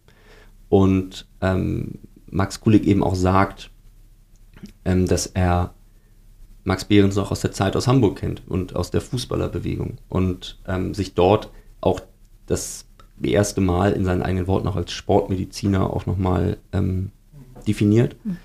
Und das ist natürlich sehr interessant, weil das einfach so ein wirklich ein ganz, ganz großer Bogen ist, der da am Ende noch geschlagen wird. Und äh, auch da nochmal vielen Dank ans, äh, an Matthias Thoma vom Eintracht Frankfurt Museum, der uns noch diese, diesen Original, ähm, Attest. dieses Original, ja, so diese will. eidesstattliche Ja. Versicherung hat zukommen lassen. Das ist in der, im hessischen Staatsarchiv gewesen. Denn Max Behrens Frau Irma hat das in äh, Frankfurt logischerweise gestellt. Die Akte für Wiedergutmachung. Ja, das finde ich auch, das fand ich super. Also das fand ich auch nochmal, also das ist, ähm, ja, dass ihr das gefunden habt, diese, ähm, ähm, also dass ihr die eingesehen habt, die Wiedergutmachungsakten in Hessen, also in, in Hessischen Hauptstaatsarchiv, Mhm, alles, ne, in genau. Wiesbaden wahrscheinlich. Und weil das, ich bin Max Behrens ja gar nicht so weit nachgegangen, weil ich mich mit seiner Schwester beschäftigt habe, Mhm. die von Hamburg aus dann äh, auch emigriert ist und äh, so und auch Sportlerin und Sportjournalistin war. Und das fand ich dann nochmal super, also diese, diese Verbindung auch zu finden. Das ist klar. Ich meine, auch im Exil, äh, zumindest in Mhm. irgendeiner Stadt, haben die sich dann eben auch wieder orientiert an Leuten, die sie kannten oder wo jemand sagte, geh doch da mal hin oder die geh Mhm. zu dem Arzt oder so. Ja, es gab ja auch, hast du auch vorhin rausgefunden, Christoph, da, da diese, ich nenne es jetzt mal jüdische Fußballsportbewegung da in, in New York, die war ja auch sehr Ja, groß, durchaus in den 40er, 50er Jahren. Es ist sehr, also eine sehr interessante ähm, Kombination, auch weil wir haben über die, es gab ja die, die ähm, Exilzeitung Aufbau, in der Max Behrens Ressortleiter für Sport war als Journalist. Und wir dadurch auch ganz viel erfahren haben über, ähm, es gab eine, eine multikulturelle Liga, es gab ähm, es gab die ähm, German American Soccer League von deutschen Auswanderern, von der man sich an, aber wo sich die deutsch-jüdischen Auswanderer eben von distanziert haben, weil dort eben auch ähm, ja, Le Leute waren, die dem Nationalsozialismus zugewandt waren, auch in den USA. Daraufhin hat man eine eigene Liga gegründet, ähm, wo dann eben unter anderem auch ähm, der New World Club war. Das war ein, das war quasi der Fußballverein von Aufbau, von dieser Exilzeitung, für die eben Max Behrens nicht nur dann Ressortleiter Sport war, sondern er war auch noch Chairman quasi dieser, dieses Clubs. Und in, in dieser Liga von zehn bis zwölf Vereinen gab es dann, glaube ich, insgesamt fünf jüdische Vereine und es war wirklich eine sehr äh, aktive Szene. Auf jeden Fall. Es wurde auch regelmäßig über diese Spiele berichtet und auch diese, ähm, auch da kommt Max Behrens wieder ins Spiel, denn Max Behrens hat auch die ersten Besuche deutscher Vereine in Amerika auch organisiert. Also der HSV kam 1952, glaube ich, oder Ich glaube, die sogar schon 50, Oder glaube ich. Und 50? 51 dann Eintracht Frankfurt. stimmt richtig, genau, Ja. 1950. Der HSV war der erste deutsche Verein da, Mhm. Ja. tatsächlich. Und wurde unter anderem von, von, es gab durchaus auch Protest. Also auch wenn Max Behrens als ähm, Persönlichkeit des Fußballs in Deutschland und als Jude selbst diese Reise organisiert hat, gab es jüdische junge Männer, die tatsächlich auch Fototermine mit faulem Obst und Gemüse bombardiert haben. Also die HSV-Spieler auch wirklich da angegangen sind, weil es Ja. für die noch wirklich noch zu früh war Ja. für diese Art der Begegnung. Ja, ich meine, man weiß ja auch nicht, wie, vielleicht kannten die ja auch noch welche von denen. Ich meine, gut, die waren dann in den 30er Jahren eher noch Kinder oder Jugendliche, aber vielleicht die Eltern oder so, die, man weiß ja nicht, was da für NS. Also es gab ja wohl tatsächlich so eine, auch wirklich so eine, so eine Art Kampagne gegen einige der HSV-Funktionäre, wovon dann auch, also das ist teilweise wahrheitsmäßig, teilweise auch eben nicht. Das war auch ein bisschen sehr undurchsichtig, aber es sind tatsächlich wohl einige der Funktionäre, die eigentlich mitreisen wollten, dann eben zu Hause geblieben. Also es wird auch im, im HSV-Museum bzw. in, in HSV-Publikationen, äh, Jubiläumsbüchern und so auch durchaus äh, größer beschrieben, dann diese, diese Reise. Weil die war ja schon was Besonderes natürlich Ja. zu der Zeit, aber auch die Begleitumstände waren sehr besonders da. Ich finde es jetzt auch nicht so verwunderlich, dass das Nein. auf Protest gestoßen ist, wenn man sich so ein bisschen anguckt, wie bestimmte Menschen, wie jetzt zum Beispiel Tull Hader, noch in den 50er Jahren in so Rückblicken und Vereinschroniken oder vor allem aber auch in den Chroniken des Norddeutschen Fußballverbandes des Hamburger Fußballverbandes, da habe ich so ein paar gelesen, wirklich einfach auch noch behandelt wird als hauptsächlich als Sportler Mhm. und ähm, sehr wenig als der verurteilte Kriegsverbrecher, der er war. Ja. Ja, ich denke, also ich finde auch, da sind, das, da sprecht ihr auch nochmal so zwei Aspekte an. Nämlich das eine ist, wie, wie ging das für die wirklich, also aktiven, also, nee, anders. Wer Sport getrieben hatte in Hamburg und, in, und emigrieren konnte, ähm, die hatten ja oft überhaupt nicht mehr, das habe ich ganz oft gelesen, dass die gesagt haben, danach habe ich über, also in der, ich habe dann keinen Sport mehr gemacht. Auch wenn das Leute waren, die wirklich äh, sehr engagiert und ehrgeizig auch waren, weil einfach die Umstellung und das eigene Leben und vor allem die Existenz zu sichern und auch wenn das dann teilweise sogar noch mit Familie war, also mit Kindern, äh, einfach so viel Zeit, das, da war überhaupt keine Zeit mehr für Sport. Aber es gab eben auch noch andere Sportler, die, ähm, die dann auch das sozusagen genutzt haben zur Integration in ihr äh, neue, in ihre neue Umgebung, so dass sie sich da wieder ähm, sportlich engagiert haben. Also das äh, habe ich auch gefunden. Und das fand ich, finde ich auch nochmal einen ganz interessanten Aspekt. Ich bin mir nicht sicher, ich glaube, es gibt von Lorenz Pfeiffer doch auch so eine Publikation, wo er darüber schreibt, ne, über äh, Exil, ich glaube in Israel. Das weiß ich aber nicht so ganz genau. Ich glaube, der hat sich aber damit beschäftigt.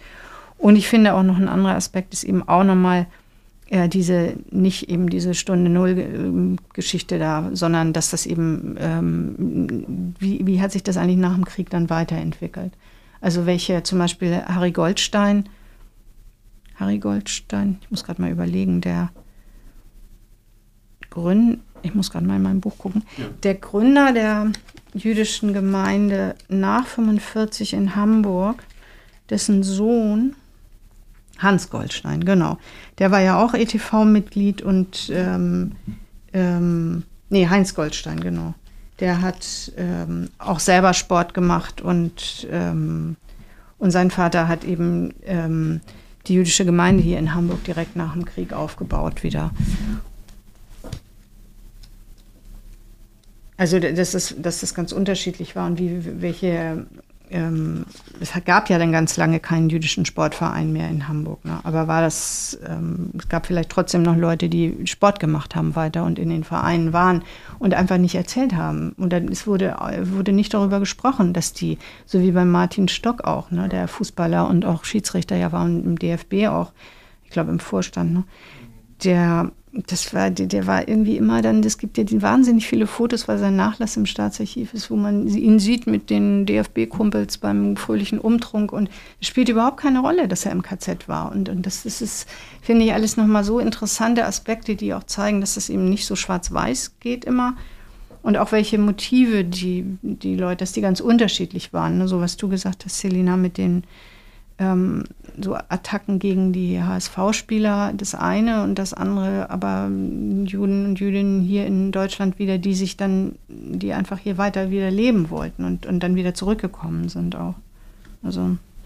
Ja, Martin Stock war ja sofort wieder, also in mhm. seinem Verein Altonaer Spielvereinigung und dann auch im Hamburger Fußballverband, im DFB, also ist auch in, in, in Funktionen durchaus gewählt worden. Äh, aber das war, ich glaube, seine, seine knapp vier Jahre Lagererfahrung, mal so, war da sicherlich kein Thema. Und aber auch nicht nee. von ihm, so wie, nee, wie man genau. in seiner Biografie das nachlesen kann, so, so von sondern seinem Typ her war das nicht, also er hat das nicht nach außen getragen. Mhm.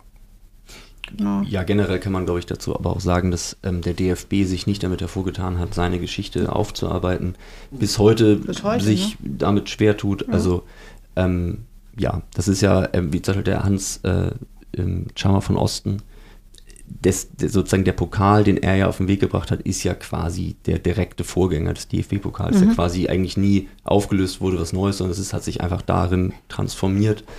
Ähm, gleichzeitig ähm, war es auch noch so, dass, glaube ich, bei der WM 74 gab es ein Papier des DFB, wo berühmte deutsche Sportsmänner geehrt wurden, unter, bei denen Tull Harder dann mhm. auch dabei war. Ähm, Wobei man genau. sagen muss, das wurde noch vor Veröffentlichung dann wieder eingestampft, immerhin. Mhm. Überhaupt, das ist... Ja, das ist klar, ich wollte nur sagen, es, also, ne, aber hat nochmal irgendwer doch gemerkt, das meinte ich. Ja, Erwähnung finden sollte natürlich auch der DFB-Präsident äh, Pecco Bauvens, der auch, ich denke, soweit ich das jetzt gerade in Erinnerung habe, der erste DFB-Präsident nach dem Krieg war und eben auch während der WM 54 ähm, der Präsident des DFB war, der eine Baufirma hatte, die jüdische Zwangsarbeiter ähm, mhm. ja, ver verpflichtete. Mhm. Und auch das wurde quasi nie so wirklich aufgearbeitet.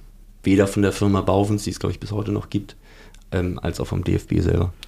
Genau. Und das ist ja auch was, was jetzt nicht nur den DFB betrifft, den vielleicht nochmal in besonderer Weise, aber im Grunde genommen auch die meisten deutschen Vereine. Ich weiß nicht, ob es da auch positive Ausreißer gibt, die sind mir eher nicht so bekannt, aber es war ja auch beim FC St. Pauli so, dass das lange nicht aufgearbeitet wurde, dass viel verschwunden ist, wo man sich nicht, nie sicher sein kann, wann es verschwunden ist und warum. Es ist jedenfalls nicht mehr da. Ja. Also Unterlagen aus den 30ern und 40ern sind nicht mehr da, wurden offiziell, glaube ich, im Zweiten Weltkrieg zerstört. So die Erzählung, aber auch Täter wie, wie Otto Wolf war, hatte noch ewig lange die goldene Ehrennadel des Vereins. Ne? Mhm. Das ist, wurde auch nicht reflektiert. Wir haben das Stadion offensichtlich zwischenzeitlich nach einem NSDAP-Mitglied benannt, also nach mhm. äh, Wilhelm Koch. Darüber haben wir ja auch schon in diesem Podcast gesprochen, unter anderem. Ja, also ich denke auch, also das ist, das ist direkt nach äh, 45, denke ich mal, in keinem Verein ernsthafte Bestrebungen gab, da irgendwas äh, aufzuarbeiten und erst recht nicht das zu veröffentlichen dann auch noch. Also das hat sich wirklich erst so in, ich würde mal sagen, in den 90er Jahren so langsam auch mit einer neuen Art von, von Sportjournalismus, von, von äh, Buchbeiträgen und ähnlichem äh, entwickelt, dass dann auch nach und nach auch dann Vereinsbiografien, die sich auf genau diese Zeit beschränken, oder was beschränkt beziehen vor allen Dingen, auch dann nach und nach erschienen sind. Also aber das fing wirklich so, ich würde sagen, in den 90ern so langsam an. Und das, das gerade in, in, den, in den äh, berühmten, nennen Sie es mal Verlagen, gerade die Werkstatt hat sich da sehr hervorgetan und auch die Autoren und Autorinnen da, da gibt es dann mittlerweile doch schon so einiges auch an, an eben dann, Mhm. die auch von den Vereinen selber zum Teil äh, ja, initiiert wurden, aber das hat wirklich lange gedauert. Bei uns ja nun durchaus auch, das wissen wir ja, aber auch in vielen anderen Vereinen. Vielleicht können wir das zum, zum Schluss jetzt noch einmal kurz erzählen oder Frauke kann das erzählen, weil ich das auch noch mal ganz eindrücklich fand, weil du das bei dem letzten, du hast ja schon zwei Vorträge bei uns auch gehalten im FC St. Pauli Museum und kommst bestimmt auch noch mal wieder, hoffe ich. Ähm, genau, und beim letzten Mal hatte, glaube ich, ein junger Mann im Publikum auch die Frage gestellt, wie so deine Erfahrungen waren bei der Recherche für das Buch und wie leicht oder schwer es war, ähm, Zugang zu finden und mit den Vereinen zu kooperieren und vielleicht ähm, Kannst du da noch einmal sagen, wie so der aktuelle Stand der Aufarbeitung ist und wie viel es oder wenig es da noch zu tun gibt und wie sich so die Recherchen gestalten? Ja, äh, gerne. Ähm, also ich fand das, als ich mir so überlegt hatte, dass ich gerne die jüdische Geschichte oder die Geschichte des jüdischen Sports, also den jüdischen Sport gibt es natürlich nicht, aber der jüdischen Sportler in, in Hamburg äh, in der NS-Zeit recherchieren möchte, also das fängt ja dann immer vorher an und, und geht auch dann bis in die Nachkriegszeit hinein. Da habe ich mir, glaube ich, nicht so genau Gedanken darüber gemacht, wie umfangreich das letztlich und endlich werden würde. Ne? Weil wenn ich das jetzt, also es gibt ja eine ganz systematische Arbeit von jemandem, die hört aber 1933 auf. Der hat also ganz, ganz viele Hamburger Vereine angeschrieben und hat ganz hat einen Fragebogen entwickelt und das war seine Dissertation und hat, ähm, hat dann bestimmte Sachen abgefragt. Und das hätte ich natürlich auch machen können. Meine Erfahrung, ich habe mal versucht, das nur für Altona zu machen. Ähm, weil ich mal eine Zeit lang beim Stadtarchiv in Altona gearbeitet habe, in Ottensen gearbeitet habe und da mal was machen wollte, schon zu dem Thema, ne, nur aber auf Altona bezogen. Und da hat mir zum Beispiel im Grunde, ich glaube, ein Mensch hat mir geantwortet, ein Verein, irgendwie ein, ein SV Blankenese, also in ich, Bezirk Altona. Aber die anderen Vereine haben zum Beispiel überhaupt nicht reagiert, auch auf meine Anfrage. Und ähm, ich bin dann halt so vorgegangen, dass ich ähm, gedacht habe, um erstmal Namen zu finden, muss ich, habe ich eben die jüdischen äh, Tageszeitungen durchgeguckt. Und die immer auch eine Sportberichterstattung hatten, die natürlich ab 33 dann immer mehr wurden, weil das natürlich eine größere Bedeutung dann bekam, der Sport nochmal innerhalb der, der ähm, naja, nicht der jüdischen Gemeinde, aber auch, ja, also innerhalb des Judentums sozusagen in Hamburg. Und da habe ich dann viele Namen gefunden. Das war aber dann so, wie Thomas das vorhin schon mal gesagt hat, das nützt einem natürlich nichts, wenn man dann so großartige Mannschaftsausstellungen liest, ne, wo dann Müller 1, Müller 2 steht und man denkt, oh, das waren offenbar Brüder, aber wie hieß denn der eine und der andere und wer war denn das jetzt? Ist der Ältere immer 1 und ist der Jüngere 2 oder wie hat er und so. Das fand ich, war wirklich sehr, sehr mühsam. Und ich habe auch über drei Jahre einfach an dem Buch recherchiert und habe aber das alles dann zusammengetragen und hatte, hatte beschlossen, dass ich davon ausgehe und dass das die Basis ist oder die Quellen in erster Linie sind, diese ähm, Sportveröffentlichung. Also Schild hatte dann ja auch eine Veröffentlichung, die Kraft, die man auch online einsehen kann, die über den Frankfurter Uniserver äh, einsehbar sind. Und ähm, das israelitische und Hamburger ähm, Tage, israelitisches Familienblatt, genau da habe ich eben im Institut für die Geschichte der deutschen Juden im, im Keller, also, also das ist jetzt keine Kritik, aber da habe ich eben mir dann diese ganzen Filme angesehen. Die Qualität mhm. ist natürlich auch sehr schlecht und das, was mich manchmal genau interessierte, da konnte ich das nicht gut lesen und so dann. Aber da habe ich dann schon doch eine ganze Menge Sachen gefunden, habe dann eben beschlossen, okay, da, da ist dann gut und dann nehme ich noch die Sachen auf, die Werner Skrein, für den HSV zumindest ausschnittsweise also ich ausschnittsweise ähm, gesammelt hat und erforscht hat schon und der ETV mhm. und, und HT16 habe ich eben auch, die haben den ganzen nach, also die ganzen, äh, das Vereinsarchiv, also zumindest das historische ins Staatsarchiv gegeben und das war auch sehr ergiebig. Da habe ich dann halt die Vereinszeitungen, die haben immer genau aufgelistet, wer ist ausgetreten und eingetreten und so und das habe ich dann so durchgeguckt und da gab es auch dann teilweise Protokolle, das entscheidende Dokument zum Vorstandsbeschluss, wir schließen die jüdischen äh, Mitglieder aus, äh, das fehlte natürlich. Also mhm. das gab es nicht. Aber das, das ist, fand ich letztlich dann en und endlich auch nicht so entscheidend, weil das drumherum war schon genug. Ne? Mhm. Also was auch so in den Aufrufen in dem Vereinsblatt stand, äh, wie, wie sie sich jetzt politisch positionieren, das war ja schon ganz klar. Und da habe ich nochmal, das war aber auch sehr mühsam, weil man auch da nur, das ist ja auch im Grunde dann eine Frage, ne? sagt man jetzt, ja, was sind jetzt jüdische Namen? Also da bewegen wir uns ja auch schon fast wieder im Bereich von Antisemitismus, wenn man sagt, ich erkenne Juden, Juden daran, wie sie heißen. Das Ja. geht ja nun auch nicht. Aber ich, das war schon nicht so einfach. Und ähm, also ich fand, ähm, ich fand das, ich glaube, man, man, wenn man richtig, wirklich systematisch das macht, also das ist aber eine echte, das ist wirklich eine Sisyphus, aber nicht mal eine Sisyphus-Arbeit, sondern es ist nur wahnsinnig zeitaufwendig. Ne? Wenn man das wirklich richtig, richtig systematisch machen würde und nochmal alle Vereine anschreiben würde oder so, die 33 existiert haben, dann das ist, das ist bei, bei über 800 Sportvereinen ist das im Grunde überhaupt nicht zu leisten. Also das kann man gar nicht. Wie deren Vereinsgeschichte war, ob sie noch ein Archiv haben und so weiter. Im Grunde finde ich, muss die Initiative dafür aus der Mitgliedschaft kommen. So wie ihr das jetzt auch macht oder wie das vor euch auch schon Leute beim FC St. Pauli gemacht haben, wie das beim HSV, glaube ich, auch so war. Ähm, beim ETV ist das, glaube ich, eher vom Vorstand ausgegangen, aber so, das finde ich, fände ich jetzt eine gute Aktion, wenn das die Vereine selber mal in die Hand nehmen würden, weil ich finde eben auch, dass ähm, das hat, also das, worüber wir vorher so gesprochen haben, auch ähm, die Aufarbeitung, Sport ist eben immer auch politisch gewesen. Das war schon bei Jahren so, das ähm, war im NS ganz eindeutig so. Ähm, es gab ja auch Arbeitersportvereine zum Beispiel, es gab übrigens auch jüdische Arbeitersportvereine in Hamburg. Ähm, das war immer schon auch, auch politisch. Und man kann nicht sagen, wir wollen damit nichts zu tun haben, weil Sport ist unpolitisch. Das wünscht man sich. Also ich wünsche mir das auch. Ne? Also ich meine, ich würde es mir wünschen, wenn es so wäre, aber es ist es ganz eindeutig nicht. Und man muss sich auch damit auseinandersetzen. Und ich denke, auch gerade, wo der Antisemitismus ja wirklich schon, ich weiß nicht, ob er zunimmt, aber er, ist zum, er wird zumindest offener gesagt. Also vielleicht war, ist er immer schon auch da so, oder sicher ist er da, aber ähm, es wird jetzt, man darf es ja wieder sagen so, auch wenn man alles Mögliche nicht sagen darf angeblich.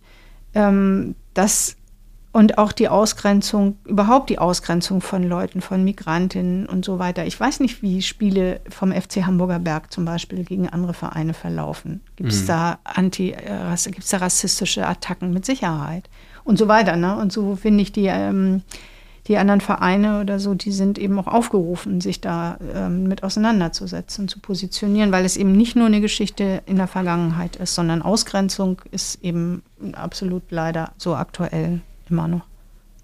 Ja, da kann man als Beispiel jetzt vielleicht noch, weil, weil sie gerade die erste Runde des DFB-Pokals erreicht haben, als erster jüdischer Verein äh, nach dem Krieg und äh, Maccabi Berlin. Und ähm, da gibt es natürlich immer wieder Berichte von äh, Mitgliedern, also von SportlerInnen und Sportlern ähm, bei Maccabi, dass das eigentlich antisemitische Beleidigungen an der Man also Tagesordnung sind. muss sich nur mal, wer einen Blick in die Kommentarspalte der Ankündigung zum Testspiel FC St. Pauli gegen Hapoel Tel Aviv Ja. ähm, sich angeguckt hat, der wird es jetzt wahrscheinlich bereuen und Ja. ähm, es wurde dann natürlich moderiert, aber es ist, man sieht ja doch einiges, auch bevor es wegmoderiert werden kann und das ist ja, war schon hart, fand Ja. ich, also ich fand's hart. Ja, definitiv.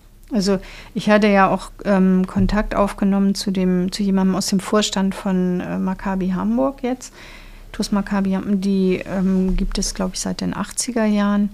Also und jetzt nochmal, die sind schon sehr aktiv, aber da habe ich auch gefragt, den Dimitri Bondarenko, ob er was er sagen kann zu antisemitischen äh, Angriffen auf, auf seine, also auf die, die Sport, die Maccabi-Mitglieder in Hamburg hier. Und da sagte er, das könnte, das sei nicht so. Das liegt aber daran, dass sie keine Fußballabteilung, so hat er mir das gesagt, wir Ja. haben keine Fußballmannschaft, wir haben keine Fußballabteilung und andere Sportsachen, die wir machen, also Beachvolleyball, äh, da spielen sie gegen andere Mannschaften ja auch. Aber wenn sie zum Beispiel Yoga oder Gymnastik, das, dann treffen sie ja gar nicht, dann bleiben sie sozusagen unter sich in der und die sind aber auch so, die nehmen auch nicht-jüdische Mitglieder auf. So. Ähm, aber der hat, der hat das nochmal, das fand ich ganz interessant, dass er so ausdrücklich gesagt hat, ja, wir haben aber auch keine Fußballmannschaft. Ja. Dass das ganz stark offenbar da so ist. Und vielleicht in anderen Sportarten nicht so, das weiß ich aber nicht genau, das kann ich nicht sagen, ja. Aber ich finde, also ich finde, die Vereine sind selber dazu aufgerufen, sich mit ihrer eigenen Geschichte auch noch auseinanderzusetzen. So. Das wäre wünschenswert, ja. Und das ist ein, ein, gutes, ein guter Abschluss auf jeden Fall für unsere Runde. Äh, Frauke, vielen lieben Dank, dass du da warst heute und dass du dich mit uns unterhalten hast. Fraukes Buch, wir haben schon gesagt, es heißt bis zu seinem freiwilligen Ausscheiden im April 1933, jüdisch und als jüdisch verfolgte SportlerInnen in Hamburg im NS. Das könnt ihr bei uns im Museumsshop unter anderem kaufen. Und ähm, wie gesagt, wir haben es alle gelesen und das, ich kann es wirklich empfehlen. Ähm, genau, die Ausstellung Fußballflucht Exil über Max Kulik im FC St. Pauli Museum läuft mindestens noch bis Ende August 2023. Ähm, kommt vorbei und guckt sie euch an, das würde uns sehr, sehr freuen. Genau, immer freitags, samstags, sonntags. Genau.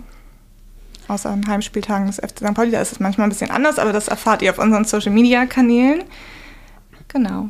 Ich möchte mich auch ganz herzlich bedanken für die Einladung, auch zu dem Podcast. Und ähm, würde auch gerne noch mal was wirklich, also guckt euch die Ausstellung an. Die Ausstellung ist super. Ich habe sie auch schon gesehen und ich finde, ich habe schon gesagt, wenn sie, wenn ihr eine Laudatorin gebraucht hättet, hätte ich sie, weil ich das möchte ich auch wirklich mal sagen. Das ist, ich weiß ja, wie viel Arbeit das ist und das ist natürlich super, also wenn man sich so an einer Person und da kann man aber so viel auch aufzeigen und so wie ihr das gemacht habt und das finde ich wirklich, ähm, finde ich, finde ich sehr anerkennenswert und, und wirklich super, was ihr da rausgefunden habt und so. Und das ist wahrscheinlich immer noch Work in Progress, denke ich. Ist es genau, ja. Vielen Dank für das Lob. Das ist der Anfang. Ne? Das kann man, muss man vielleicht auch nochmal dazu sagen, dass die Biografie von Max Kulik, die wir jetzt schon mal in dieser Sonderaufstellung äh, in dieser Sonderausstellung erzählen, der Auftakt ist zu einem groß angelegten Forschungsprojekt das sich nochmal mit jüdischen Mitgliedern des FC St. Pauli und des Vorgängervereins befasst. Genau. Ja, dann bleibt mir eigentlich nur noch zu sagen, ähm, vielen Dank an äh, Thomas und Selina und an Frauke und ich bin Christopher und ja. Danke, Christopher. Bitte, sehr gerne. Und ähm, ja, dann, ich hoffe, ihr hattet Spaß bei dieser Folge und ähm, wir hören uns dann demnächst auch wieder in alter Variante mit Christoph Nagel. Super, vielen Dank. Tschüss. Tschüss. Tschüss.